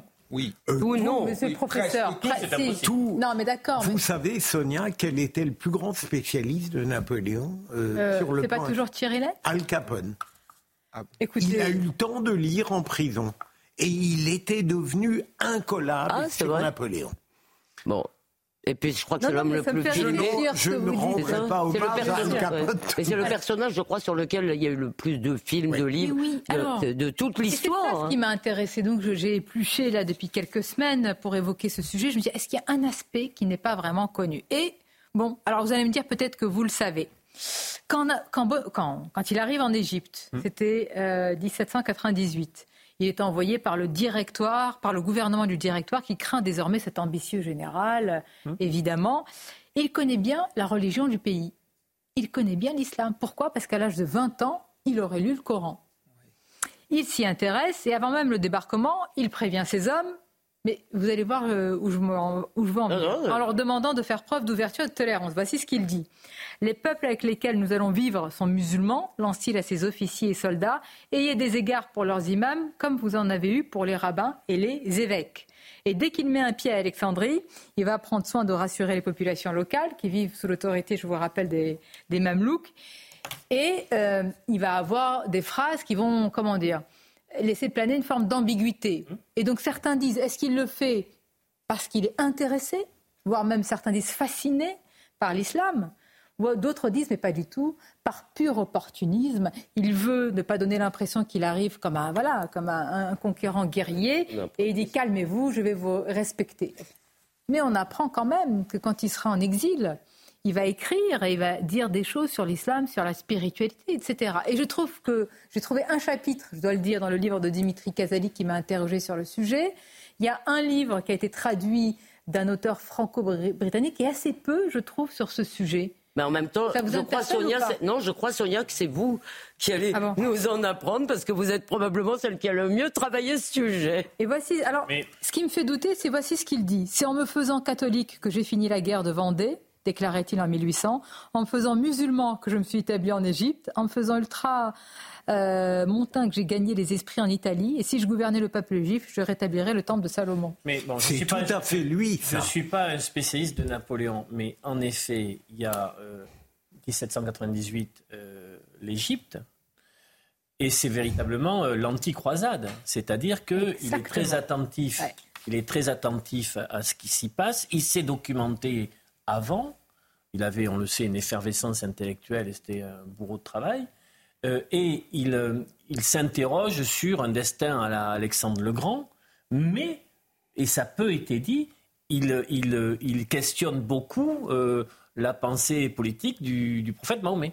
Et, cette source d'inspiration a pu l'amener, y compris, alors je ne sais pas si c'est apocryphe ou pas, mais y compris demander à ses généraux, et si ce n'est à lui-même, euh, l'intérêt politique qu'il pourrait y avoir à une conversion.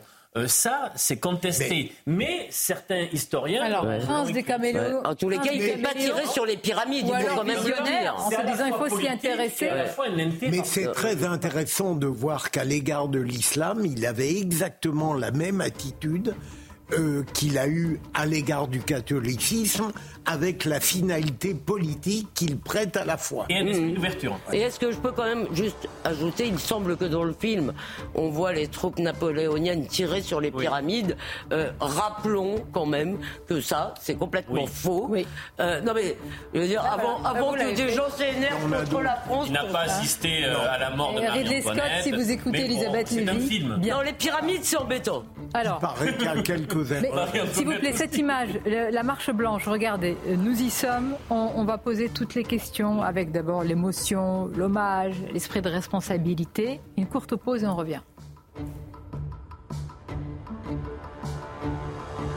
Que bien sûr, depuis euh, Crépol, avec euh, ce qui est en train de se mettre euh, en œuvre, c'est cette marche blanche. Vous voyez, il va y avoir beaucoup de camarades du jeune Thomas, sa famille, ses proches, euh, beaucoup aussi, euh, je veux dire la famille, en tous les cas dans ce village, la grande famille, des restaurateurs, des commerçants, hein, comme euh, le sont ses, parents. On a entendu sur notre antenne sur CNews beaucoup de témoignages de commerçants, de restaurateurs qui ont beaucoup salué d'avoir une famille.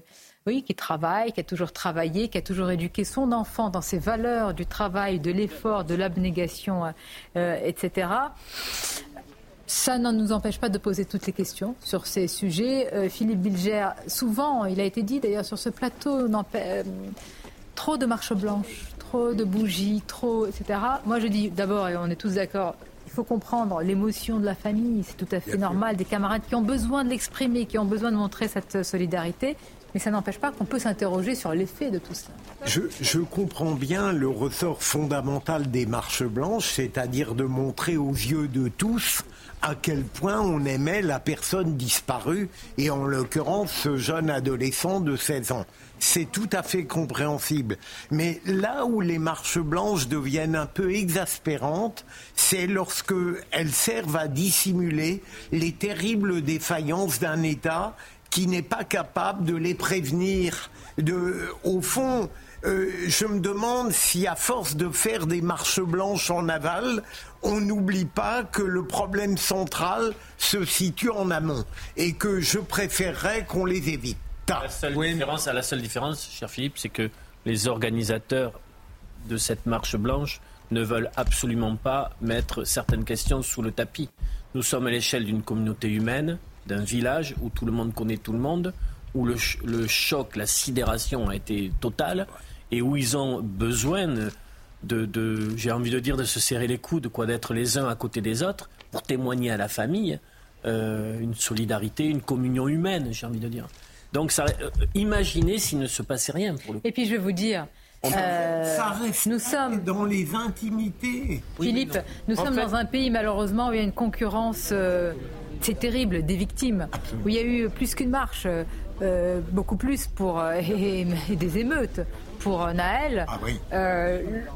C'est la moindre. Voyez-vous. Euh, non, mais c'est pas la même. En fait, on pense. Bien évidemment. On pense à ce qui s'est passé. Je pense que l'agacement de Philippe, mais finalement, j'ai été convaincu par Olivier.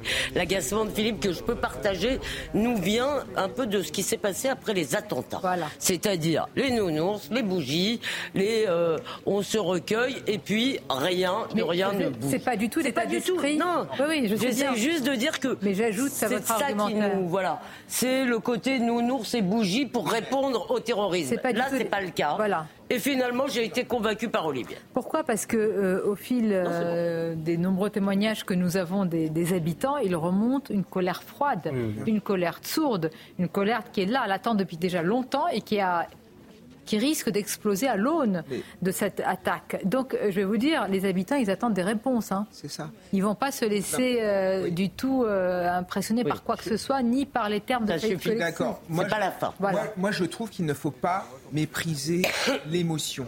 La mort de Thomas a touché toute une famille, tout un village, toute une région, tout un pays. Et il est normal qu'il y ait ce moment solennel. Après, je suis d'accord avec vous, Sonia, il y a l'après. Mais l'après, ce n'est pas entre les mains de ceux qui manifestent, c'est entre les mains des politiques, c'est entre les mains euh, des hommes d'État, des juges. Des juges. C'est qu'à un moment donné, s'il n'y a pas dans ce pays une volonté de changer les choses, une volonté d'être plus ferme au niveau de la justice. ça fait des années qu'il le dit. Mais oui, ça fait des années. je, je vous assure, on interroge les responsables politiques depuis très longtemps. Je vous assure ce discours, il est tenu à longueur de temps. Moi, je ne veux pas, euh, je sais pas, mon rôle Bruno Rotaillot qui nous dit qu'il faut une révolution, euh, il faut refonder tout le système pénal. Philippe bah, C'est le meilleur moyen de ne rien faire. Ouais, et surtout, quand, et quand un ministre nous dit la réponse de la justice sera ferme, mais qu'est-ce qu'il en sait? Il faut rappeler quand même que ce ne sont pas les ministres qui jugent dans ce pays, ce sont des juges, des magistrats. Et je pense là, par exemple, qu'il y a des mineurs, certainement, pas, pas l'agresseur principal, si j'ai bien entendu notre journaliste, mais dans le, dans le lot, il y a des mineurs. Moi, si vous voulez, on a bien vu à plusieurs reprises, si vous voulez, euh, que des mineurs qui avaient commis des actes graves s'en sortaient avec, je veux dire, même pas de l'enfermement. La question, moi, qui me tiraille et tenaille depuis très longtemps, je me... parce que c'est une attaque sanglante et barbare. Vous rentrez dans, un, dans une fête de village et qui est le symbole de la convivialité, qui est presque le dernier lieu. Moi, je trouve que le dernier lieu qui était encore sanctuarisé dans nos pays, c'était les, les cafés dans les villages, les bars quand il en reste, les, justement ces salles des fêtes malheureusement un peu décrépit, parce qu'il n'y a pas beaucoup de moyens pour les euh, restaurer, où on se retrouve et on se dit on est enfin un peu en sécurité, et eh bien on ne l'est plus. Mais il y a des points de Et donc est-ce que ces gens qui sont rentrés sont encore récupérables? Sans vous contredire, Sonia, moi je pense que le début de, de cet ensauvagement a commencé lorsqu'on a attaqué des professions qui étaient unanimement respectées. Je ne connais plus l'année où les pompiers dans les cités ont été attaqués. La, première agression de pompiers, à mon avis, marque une fracture très Médecin, pompier, prof, médecin. Moi, je pense que la fracture la plus importante, c'est la fracture idéologique. C'est l'idéologie qui est infusée dans la société. Moi, je le vois au sein de l'école de la République. Quand on est incapable d'encadrer les élèves, incapable de les sanctionner, qu'on leur trouve que des excuses, alors que eux demandent justement une sanction, demandent à être cadrés, on se dit qu'on n'est pas dans notre rôle. Quand les parents également démissionnent, ne, ne, ne sanctionnent plus leurs enfants, ne les cadre plus, ne leur apprend plus la différence entre le bien et le mal, il y a aussi une forme de défaillance qui est ici. Et tout ça, c'est idéologique, c'est le règne de l'enfant roi. On ne peut plus rien dire aux enfants et les enfants naissent avec euh, une incapacité à gérer leur frustration. Et c'était le cas, évidemment, euh, dans, ce qui s'est passé ici. Vous pouvez pas dater. Juste pour ceux qui nous rejoignent à l'instant, puisqu'il est 13h35, c'est une marche blanche en l'hommage en mémoire de Thomas qui a été poignardé euh, mortellement dans une salle des fêtes euh, à, Crépole dans, dans, la Drôme. Non, parce qu'il y a des grands mots, on dit autorité, etc. On parlait de Napoléon. Euh, il y a quelques minutes, on pourrait parler d'un autre grand Français illustre, je pensais à, à Louis XIV. L'un de ses conseillers lui avait dit penser euh, à la France plus qu'à la couronne. Moi, j'ai envie de dire, est-ce qu'ils pensent à la France, ces responsables politiques, plus qu'à leur intérêt personnel? Oh non, là, franchement, euh. franchement, ah non, mais je pose la je trouve que la question, je trouve pas ça bien, si vous voulez, de jeter l'opprobre sur tous les responsables politiques au nom de l'intérêt personnel au moment où vous avez des élus qui se font agresser, engueuler tout le temps. Non, mais je vous dis, je ne crois pas que ce soit une question. Pardon. je pense que la question se pose au sommet pardon, de l'État. Est-ce que, je peux finir? Merci. Euh, je ne crois pas que ce soit une question d'intérêt personnel. Je crois que c'est une question de peur. Je crois que c'est ils ont la trouille. Ils vivent. Non, mais c'est pas la même chose que de dire l'intérêt personnel. Ça, pardon je trouve pas ça bien de, bah de, dire ça à propos des responsables non, non, je politiques. Ma question. Et, si je peux finir. L'intérêt général, vous n'avez pas peur. Eh ben, désolé. Moi, je suis désolée. Je vois des Français autour et je me mets pas à l'abri qui pensent d'abord à ce que leur pays peut faire pour eux, plus qu'à ce qu'ils peuvent faire pour leur pays. Des gens qui pensent toute la journée que l'État ne leur a pas donné assez. Des gens qui sont des ayants droit. Alors, il n'y a pas que les politiques, si vous voulez, qu'on peut rendre responsables de l'état de la société. L'individu nous en sommes tous. Attendez, je suis désolée. C'est pas à nous de venir défendre l'entrée d'un bal et d'une fête de village. Non, je ne parle pas, de ça. C'est pas à nous, euh, qui avons souvent dit qu'il y avait une forme de sauvagerie et d'hyperviolence, à dire à, cette famille euh, condoléances. Je répondais juste à intérêt personnel. Je veux alimenter la crise, pour le coup, de la politique. Vous vous souvenez de la de la première élection d'Emmanuel Macron et le Pensée Printemps? Je ne sais pas si vous avez retenu une idée forte de, sa, de son discours de réélection, la, pauvreté aujourd'hui de l'imaginaire politique et, d'un grand projet avec du souffle, ça participe aussi euh, à une certaine forme de dépérissement de la chose publique. C'est-à-dire que ah ben si quand même. Oui. mais Sonia. Et, euh, au moins, euh, si on prend juste la question des, bon, vous allez me dire que c'est même marotte, mais par exemple de, de l'école. Bon, au moins, allez, en cinq ans, on règle cette question-là. On y met les moyens. et, on fait, hein. et on fait, et je prends après la question euh, judiciaire, et on fait un suivi, un observatoire de la décision judiciaire. On me dit qu'après les émeutes, la justice, la main de la justice n'a pas tremblé. Je ne sais pas si c'est vrai ou faux, au final. C'est ce qu'on ce qu'on nous dit. Est-ce que c'est vrai Et donc, allons vers un observatoire, un suivi de la décision judiciaire. Au moins sur ces deux sujets, on va rejoindre il n'y a, pas tant besoin de courage politique que ah, sur l'école, si. On va rejoindre notre journaliste Michael de Santos. Je suis absolument pas d'accord avec vous. Pourquoi? Parce qu'il y a dans ce pays des hommes et des femmes qui, au risque de leur vie, ils se font euh, menacer et ils sont surveillés, ils sont empêchés dans leur vie. On dit des choses que les politiques n'ont pas entendues. Et ça, on ne peut pas le pardonner. Mais, bien sûr. Mais... Donc vous me dites, ils ont peur. Et eh ben quand on a peur, non, non, moi je suis d'accord avec Sonia. moi, je veux bien répondre quand je suis prise à partie non, mais quand même. Bien dire non. Chose. non, mais je suis d'accord avec bah, Sonia. C'est-à-dire que souvent, on dit que les fonctionnaires doivent faire preuve de loyauté vis-à-vis de ceux qui dirigent l'État. Mais le contraire devrait être vrai, parce que ceux qui prennent les coups, ceux qui prennent les insultes, ceux qui prennent les risques, ce sont les enseignants, ce sont les policiers, ce sont les infirmières. Et heureusement qu'on est là pour faire tourner les, choses. Et le problème aujourd'hui en France, c'est qu'on a affaire à des hommes d'État qui ne sont plus vraiment des hommes d'État, qui sont des gestionnaires. Ils gèrent la chose publique en espérant faire carrière. ils ne voient pas sur le long terme. Ils n'ont plus aucune vision. Et c'est ça que nous payons. Michael de Santos nous attend et tout de suite je vous donne la parole. Michael, euh, l'ambiance, le contexte, j'allais dire, tout ce qui se dégage de cette marche, d'abord c'est beaucoup de dignité, c'est beaucoup d'amour pour cette euh, adolescence, c'est ce qui euh, saute aux yeux à l'image et je suppose c'est ce que vous vivez vous-même sur place.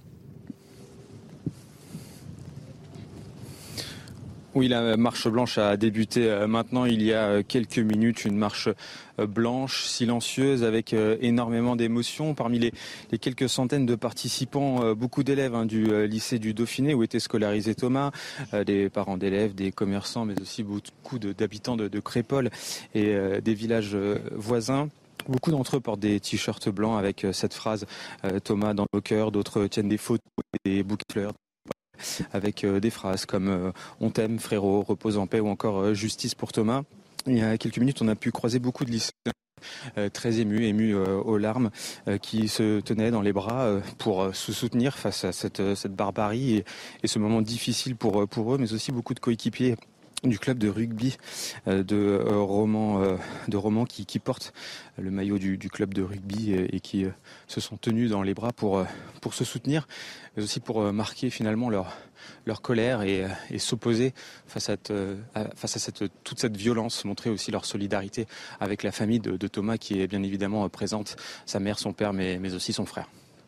Merci à vous, Mickaël. Dans quelques instants, on rejoindra Jean-Luc Thomas. Il est important que nous fassions un point sur l'enquête euh, vraiment très, très régulièrement. Alors, je voulais vous d'accord sur les Non, mais je voulais vous répondre. Sur un point. Moi, j'en ai un peu assez d'entendre opposer d'un côté, si vous voulez, un peuple qui serait merveilleux, paraît de toutes les vertus, et de l'autre côté, des politiques qui nous auraient trahis. D'abord, je pense que les politiques sont un peu issus euh, euh, des mêmes écoles, du même peuple, etc., du même ah, individualisme. Pas toujours. Hein. Il y a Mais attendez, attendez. Ah ben non, vous me dites des mêmes, euh, des mêmes attendez, vous me répondrez. Non, non Vous me répondrez. Il y a une anarchie. Ils sont issus du même pays et de la même société. Simplement, quand un peuple, si vous voulez se mobilise beaucoup plus pour ça. C'est un an de retraite ou un an de travail en plus que pour son école. Parce que contrairement à ce que dit Olivier, personne n'est prêt à faire le sacrifice qu'il faudrait pour réformer l'école. Eh bien oui, vous pouvez faire la grimace. Bah, Moi, je pense qu'un peuple qui se mobilise pour sa retraite plutôt que pour tout le reste est en train de sortir de l'histoire et que nous avons une responsabilité dans le fait que nous sommes en train de sortir de l'histoire. Voilà. Monsieur, nous sommes en train de sortir de l'histoire les grands mots qui veulent rien dire. Ah bah tant mieux, merci, je vous remercie. Bah mais... oui, mais je suis pas d'accord parfois. Bah je vous le mais c'est pas parce que vous n'êtes pas d'accord que vous êtes obligé de me dire que ça ne veut rien dire. Sortir de l'histoire, ça veut dire que nous préférons notre petit confort. et que nous... La France, les Français, c'est un, grand peuple et je suis sûr que dans les moments difficiles, ils sauraient. Moi, je pense à l'inverse, mais je. Bah, malheureusement, je ne le pense plus. Bah non, le disait d'ailleurs qu'il faut qu'il touche le fond pour pouvoir. Euh, très rapidement, euh, quand je vois cette marche blanche, J'aimerais tout de même qu'à la hauteur de cette émotion collective, on ait une institution judiciaire qui fonctionne très rapidement et très efficacement. Premier point. Et d'autre part, pour revenir à ce que vous disiez tout à l'heure, l'intérêt personnel peut exister chez certains.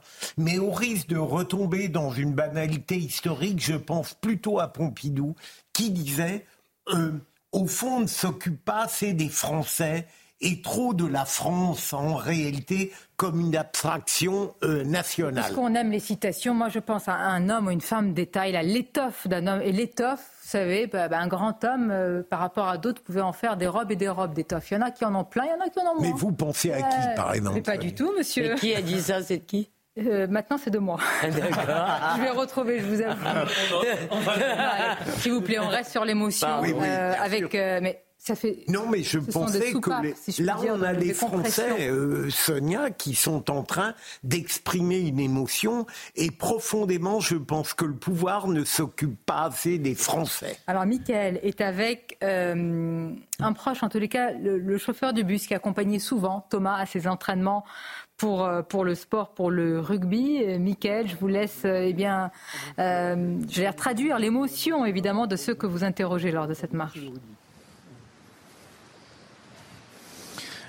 Oui, Sonia, nous, nous étions en, direct il y, a, il y, a, quelques minutes et, euh, et j'avais un monsieur qui était juste à côté de moi qui, euh, qui nous a entendus et, et, qui connaissait très très bien Thomas. Il s'appelle Jean-Louis, il est chauffeur de bus et il conduisait régulièrement Thomas, que ce soit au, au match de, de, rugby ou encore au, lycée. Euh, bonsoir monsieur. Bonjour. Mais merci d'être avec nous. Euh, vous connaissez bien Thomas, vous portez aujourd'hui sa, sa, photo pour, pour lui rendre hommage. Oui. Euh, dans quel état vous vous sentez au moment où vous participez à cette marche blanche? Je suis pas bien. Je suis pas bien. Je suis pas bien parce que c'est nos gamins. Ils sont super dans le car, ils sont super de partout et il faut qu'ils nous arrivent cette, cette euh, pépin là. moi je dis non à la violence, arrêtez cette violence gratuite et que l'État français fasse quelque chose pour, nos communes et tout ça. C'est malheureux, euh, c'était un garçon qui était super. C'était tout un groupe qui sont super. donc euh, aujourd'hui, au nom de Thomas, ben, arrêtez toute cette violence gratuite et qu'on fasse quelque chose de vraiment utile. Et là, euh, j'en profite pour dire euh, remercier à la gendarmerie qui, qui, a gardé la discrétion et qui a réussi à mener une enquête euh, rapidement. Voilà. Et arrêter ces auteurs de, de maltraitance, de, de, violence et tout ça. Et, j'espère qu'ils en arrêteront beaucoup plus. Voilà. Je vous remercie. Voilà, le témoignage de, Jean-Louis qu'on va laisser marcher tranquillement pour rendre hommage à, Thomas. Vous l'avez senti, Jean-Louis, chauffeur de bus, qui est forcément très ému au moment où, où on en parle. Oui, évidemment, euh, Michael, qui traduit aussi, euh, regardez quand même cette euh, confiance dans la justice. Elle nous oblige tous, hein, parce que c'est ce qu'on attend en réalité. C'est ça ce qu'on attend. Non, en fait, c'est cette France qui n'a jamais la parole cette France qui souffre en silence, cette France qui respecte les institutions de la République. Regardez, il respecte profondément la gendarmerie, le travail de la gendarmerie. Et cette France, elle en a marre à un moment donné. Elle est civilisée, elle va pas faire des émeutes, cette France. Mais cette France, elle a envie qu'on s'occupe de leurs problèmes quotidiens, qu'on s'occupe de l'insécurité. Cette insécurité qui touche tous les secteurs de notre société et tous les territoires. On était dans un petit village, dans un village de cartes postales personne n'aurait pensé que ce qui s'est passé aurait pu se passer ici. et cette France, elle a besoin d'avoir des porte-voix. Et j'ai l'impression que les politiques ne s'en soucient pas assez. Et c'est pour ça qu'il y a aussi cette fracture démocratique. Ces gens ont le droit à la parole, comme les gens dans les banlieues, comme les gens dans les centres urbains. C'est ça la République. Il faut écouter tout le monde dans une démocratie, chaque parole compte. Qui leur a confisqué euh, la parole? Parce qu'on parle souvent de cette euh, France silencieuse qui est majoritaire et qu'on n'entend pas, qui se plaint pas, qui ne manifeste pas, qui est encore moins l'initiative des, émeutes. Est-ce que trop souvent, justement, comme le dit le, géographe Christophe Guilluy, c'est cette France euh, qui est là, qui attend mais d'abord, je rejoins Kevin, euh, on ne s'en occupe pas parce qu'elle ne peut pas parler et qu'on ne l'entend pas. Et deuxième élément, il faut être clair, tout ce qui la blesse, tout ce qui l'offense est difficile à éradiquer. Ça n'a pas commencé aujourd'hui, malheureusement. Et vous le disiez tout à l'heure, Sonia, à intervalles réguliers, sur ces news en particulier, et c'est l'honneur de cette chaîne, eh bien, on, on célèbre euh, tragiquement ces moments où la France euh, a été attaqué par des transgressions, mais ça a commencé et il y a la faiblesse politique, la lâcheté. Non mais excusez-moi, il y a la faiblesse politique, la lâcheté, mais je vais m'abriter derrière. Il faut que je retrouve son nom. Quelqu'un qui a fait une tribune dans le Figaro il y a deux jours, dans Figaro Vox, et qui expliquait, si vous voulez, que l'extension de la violence, du deal, euh, de l'insécurité à des territoires qui étaient autrefois épargnés est quand même très largement liée au fait qu'on ait implanté sur tout le territoire des cités, des logements sociaux avec la loi SRU et les bonnes intentions, les bons sentiments, qui fait que qu'est-ce qu'on a fait? On a déployé sur tout le territoire le deal, la délinquance, l'insécurité, l'immigration illégale et bien sûr au détriment de la majorité des habitants de ces cités, il n'empêche que vous pouvez faire très exactement une, une fonction euh, euh, qui va avec enfin une, une équation, si vous voulez, qui va vous montrer le rapport entre ça et ça. Voilà. C'est Pierre-Marie Sève, l'auteur de la tribune. Olivier D'Artigol. Institut pour la justice. On s'en souvient de la mi-janvier à la mi-mars 2019, euh, suite au mouvement Gilets jaunes. Il y avait eu euh, un grand débat, une grande consultation nationale, euh, plus de 10 000 réunions publiques, 2 millions de contributeurs. Or, ce matériau n'a jamais été synthétisé, donné à voir publiquement. Or, il y avait justement concernant cette France-là un ensemble de, processus qui étaient décrits sur beaucoup de sujets, au final, la santé, l'éducation, la sécurité, les services publics locaux, la mobilité, par exemple, est un sujet très, très important pour euh, ces personnes-là. Euh, jamais ce matériau n'a été euh, exploité politiquement avec des décisions fortes derrière. Hein. C'est une réalité. Donc quand on dit il y a deux peuples, il y a, il y a, il y a, il y a plusieurs. Il y a, il y a, il y a aussi cette situation-là, mais qui, en fait, c'est à bas bruit que ça se passe. Oui, mais là, ça explose à la figure. Eh, mais c'est pour ça, euh, et tout le monde l'a vu venir. Bah, celui qui dit, c'est pour ça tout à l'heure, Olivier Véran qui dit c'est un choc.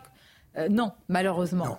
Malheureusement, ce n'est pas un choc. Et certains disent que ce n'est que le début. de comment on peut conjurer ça Comment on peut faire en sorte que les citoyens français ont tous confiance en la justice? Comment on peut faire en sorte de ne pas euh, se faire justice soi-même? J'allais le dire, avec des personnes qui commencent à dire si l'État ne s'occupe pas de nous, nous, on va s'organiser. Mais en fait, il y a une pointe saillante à tout ce que vous avez dit. Tous ces domaines, il y a une seule chose. Franchement, c'est la, la, seule chose, c'est l'autorité. Quand vous la perdez, dans votre famille, dans votre foyer, dans votre État, dans votre pays, c'est fini. Ah, Mais pardonnez-moi, on, ne l'a jamais sanctuarisé, cette autorité. Quand à l'école, on se dit même le professeur ne doit pas être sur une estrade parce que ça peut euh, rendre l'élève un petit peu, euh, lui faire perdre ses repères. mais, quand vous dites que les citoyens... Voir quand, vous dites que les citoyens ont confiance en la justice, ils ont confiance dans la police. Les sondages montrent au contraire que la confiance dans la justice est assez basse. Il faudrait qu'on leur ah pardon, j'avais compris. Sonia a raison. Nous avons fabriquer la société dans laquelle nous vivons. Quand vous détruisez l'autorité des professeurs, que vous détruisez l'autorité des policiers, que vous détruisez l'autorité de certains juges qui ont détruit eux-mêmes d'ailleurs leur autorité en rendant des décisions parfaitement euh, euh, laxistes, mais vous construisez une société au sein de laquelle on victimise les coupables et on culpabilise les victimes. Et moi, ce qui me choque vraiment quand je parle avec des gens, c'est un consentement à l'impôt qui tend à partir. Pourquoi payer autant d'impôts pour une école qui fonctionne mal, pour une justice qui fonctionne mal, pour un hôpital qui fonctionne mal Et là, on est au cœur du système social français. Mais pour l'instant, je voudrais qu'on reste vraiment, euh, parce que euh, on vous écoute, on vous regarde pas. Donc l'importance de l'image, euh, on va essayer de parler les uns après les autres avec cette jeunesse. Il n'y a pas évidemment, mais je vois beaucoup de jeunes qui défilent, qui sont certainement les camarades, les amis, les connaissances, les proches. C'est tout le, évidemment, maillage sportif, scolaire, amical euh, de, Thomas. Mais je, regardez quand même la dignité. Moi, c'est ça ce qui m'interpelle, parce que là, on va sur des débats assez éloignés. Je trouve qu'il y a une dignité dans cette marche, en silence. Alors, ils ont dit apolitique, en silence. En fait, Et qui dit beaucoup plus que beaucoup de nos débats. Cette jeunesse, c'est celle de mon enfance. Moi, j'ai grandi dans les Ardennes, dans un petit village. Et enfin, ces gens sont respectueux de tout, respectueux des anciens, respectueux de nos institutions. Tout le monde se connaît. Tout le monde a été dans cette salle des fêtes. C'était un lieu de convivialité important. Et là, il y a une forme d'entraide, une solidarité qui existe existe encore, en effet, dans ces petits villages que l'on voit de moins en moins euh, dans les grandes villes, bouffés par le consumérisme et bouffés par l'individualisme. C'est aussi cette France-là qui parle aujourd'hui et c'est pour ça que ça fait autant plaisir à voir, même si évidemment on est dans un drame absolu. Mais vous là où vous avez raison, c'est que cette, euh, comment dire, cette France de l'entraide dans les villages, elle peut rejoindre, et là ça va contre ceux qui disent, affirment qu'il y a deux peuples, elle peut rejoindre euh, tous ces Français aussi d'origine étrangère qui ont été, normalement c'est leur culture, baignés dans cette entraide. C'est ça aussi l'un des aspects culturels qu'on oublie malheureusement on n'a plus du tout ça. Euh, c'est les côtés les plus négatifs qui sont mis euh, euh, en avant. On va rejoindre Jean-Luc Thomas qui est sur place et qui va nous parler de l'enquête, de l'avancement de l'enquête. Nous avons parlé tout à l'heure des profils, des personnes interpellées. Jean-Luc, où en est-on dans cette enquête qui progresse assez vite quand même? Oui, une enquête qui a fortement progressé euh, hier, euh, un petit peu après 14 euh, heures, puisque c'est ici, sur ce parking, que les sept individus ont été interpellés.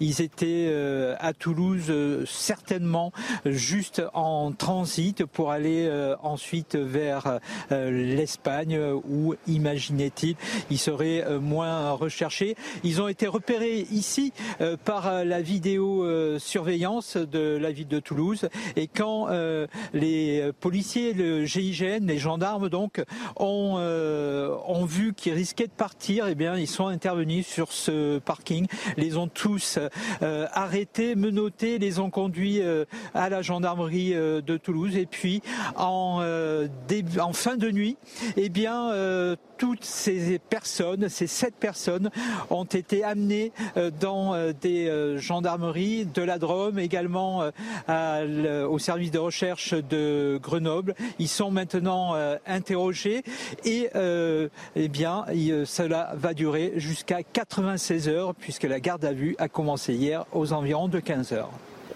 Merci Jean-Luc Thomas. Vous voyez euh, cette marche blanche qui s'est élancée tout à l'heure, 13h30 avec Beaucoup de gens, certainement évidemment du village, les familles, les amis proches euh, de Thomas, cet adolescent de 16 ans qui a perdu la vie dans cette attaque sanglante, meurtrière, dans cette fête de village. Et la question aussi, euh, c'est aujourd'hui quand vous êtes dans ces villages où quasiment tout le monde se connaît et que vous laissez vos enfants à 15-16 ans aller dans une fête où vous pensez qu'ils vont rentrer à un certain horaire, etc., et qu'ils ne rentrent pas, qu'est-ce que vous dites? Dans un village de 550 âmes, vous vous dites, ben, on ne va plus les laisser sortir. Ou alors on va mettre 3-4 vigiles, dont le vigile, il, rappelle qu'il a eu un, doigt sectionné. Hein. Vous voyez la barbarie de, de l'attaque. Je veux dire, ça a même atteint une forme de savoir euh, bah, évidemment. vivre. de convivialité, de, de, 12 vies dans nos 12 provinces. C'était une fête à l'entrée. On voyait cette pancarte, ça faisait tellement de peine. Entrer à 4 euros, on sent la fête où tout le monde va. D'ailleurs, la maman de Thomas, la mère de Thomas, a dit que c'était une des premières fois qu'elle laissait euh, son fils comme ça euh, sortir et que c'était bien sûr parce que c'était dans une fête de village. Donc si vous voulez, c'est c'est évidemment poignant, mais là vous avez raison, euh, Sonia, c'est qu'il va y avoir dans beaucoup de ces villages un sentiment maintenant qu'il faut aussi faire attention, comme dans nos villes. Je vais vous dire, la question que se pose aussi, elle est peut-être un peu polémique, c'est-à-dire, moi j'aimerais savoir, puisqu'on parle de ce fameux quartier euh, d'où seraient venus certains de, ces. Eh bien, j'espère euh, que les habitants sont venus aussi participer. Ah bah écoutez. Oui, oui, euh, non, mais on peut l'espérer, mais je, crains. Alors là, je, vous dis la vérité, parce que je fais un mauvais procès, mais j'imagine mal que les gens de cette cité dont Rudy Manin nous a dit à quel point elle était, elle avait une mauvaise réputation j'imagine mal qu'ils sont venus rendre hommage à, ce jeune Thomas, alors que probablement certains. faudra poser la question. C'est l'une des questions. C'est-à-dire que s'il y avait eu, je ne sais pas, peut-être qu'il y a, je ne sais pas, mais des habitants, des jeunes, des lycéens de ces lycées, de ces établissements du quartier de la Monnaie, dont sont venus une partie de ces meurtriers. D'accord. Mais, mais, mais, en quoi, mais même s'ils le voulaient. Mais je ne sais pas, je pose la question. En questionnement mais en quoi la population de tout un quartier doit-elle porter euh, la culpabilité d'agissement individuel de jeunes issus de cette... Non, elle peut partager l'émotion. J'y serais allée spontanément, elle peut, si, puisque je me dis que ça salit l'image d'un quartier, je viens euh, apporter une elle autre peut partager l'émotion, pas porter la culpabilité. Mais je pense que même si certains habitants du quartier de la Monnaie voulaient aller là, ils ont peur des représailles. Parce qu'on sent bien qu'il y a aussi parfois une volonté de défendre un quartier par rapport au reste du monde. Et il y a beaucoup de gens dans les euh, cités, dans les quartiers qui sont confinés idéologiquement dans leurs actes citoyens parce qu'ils ont peur en effet qu'on leur demande des comptes. Et c'est ça aussi le problème. La peur est aussi là. Les conditions de vie qui sont les leurs. En tous les cas, et je vous remercie parce que c'est ça le plus important que l'on retient euh, et on va continuer à suivre cette marche en direct à Romans-sur-Isère avec ces très belle photo de cet adolescent. 16 ans, une pensée, est-il écrit pour Thomas, pour sa famille? Regardez la décence, la dignité, le respect dans cette banderole, aussi ces visages. Euh, qui à la fois témoignent de l'émotion, je trouve, emprunt vraiment de beaucoup de, de dignité et une leçon aussi en ces temps extrêmement difficile dans ce contexte inflammable. Je remercie Philippe Bilger, Olivier D'Artigol, Elisabeth Lévy, Kevin Bossuet. Et cher Nelly, c'est euh, à vous. On va commenter évidemment dans votre émission ce qui est euh, en cours et cette marche en mémoire de ce jeune homme.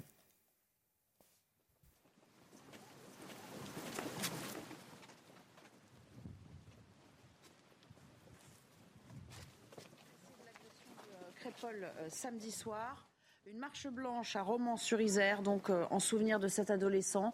Euh, cela fait euh, environ une demi-heure qu'ils se sont élancés au départ du lycée du Dauphiné, ce même lycée où il était scolarisé, sur un parcours dont on dit qu'il.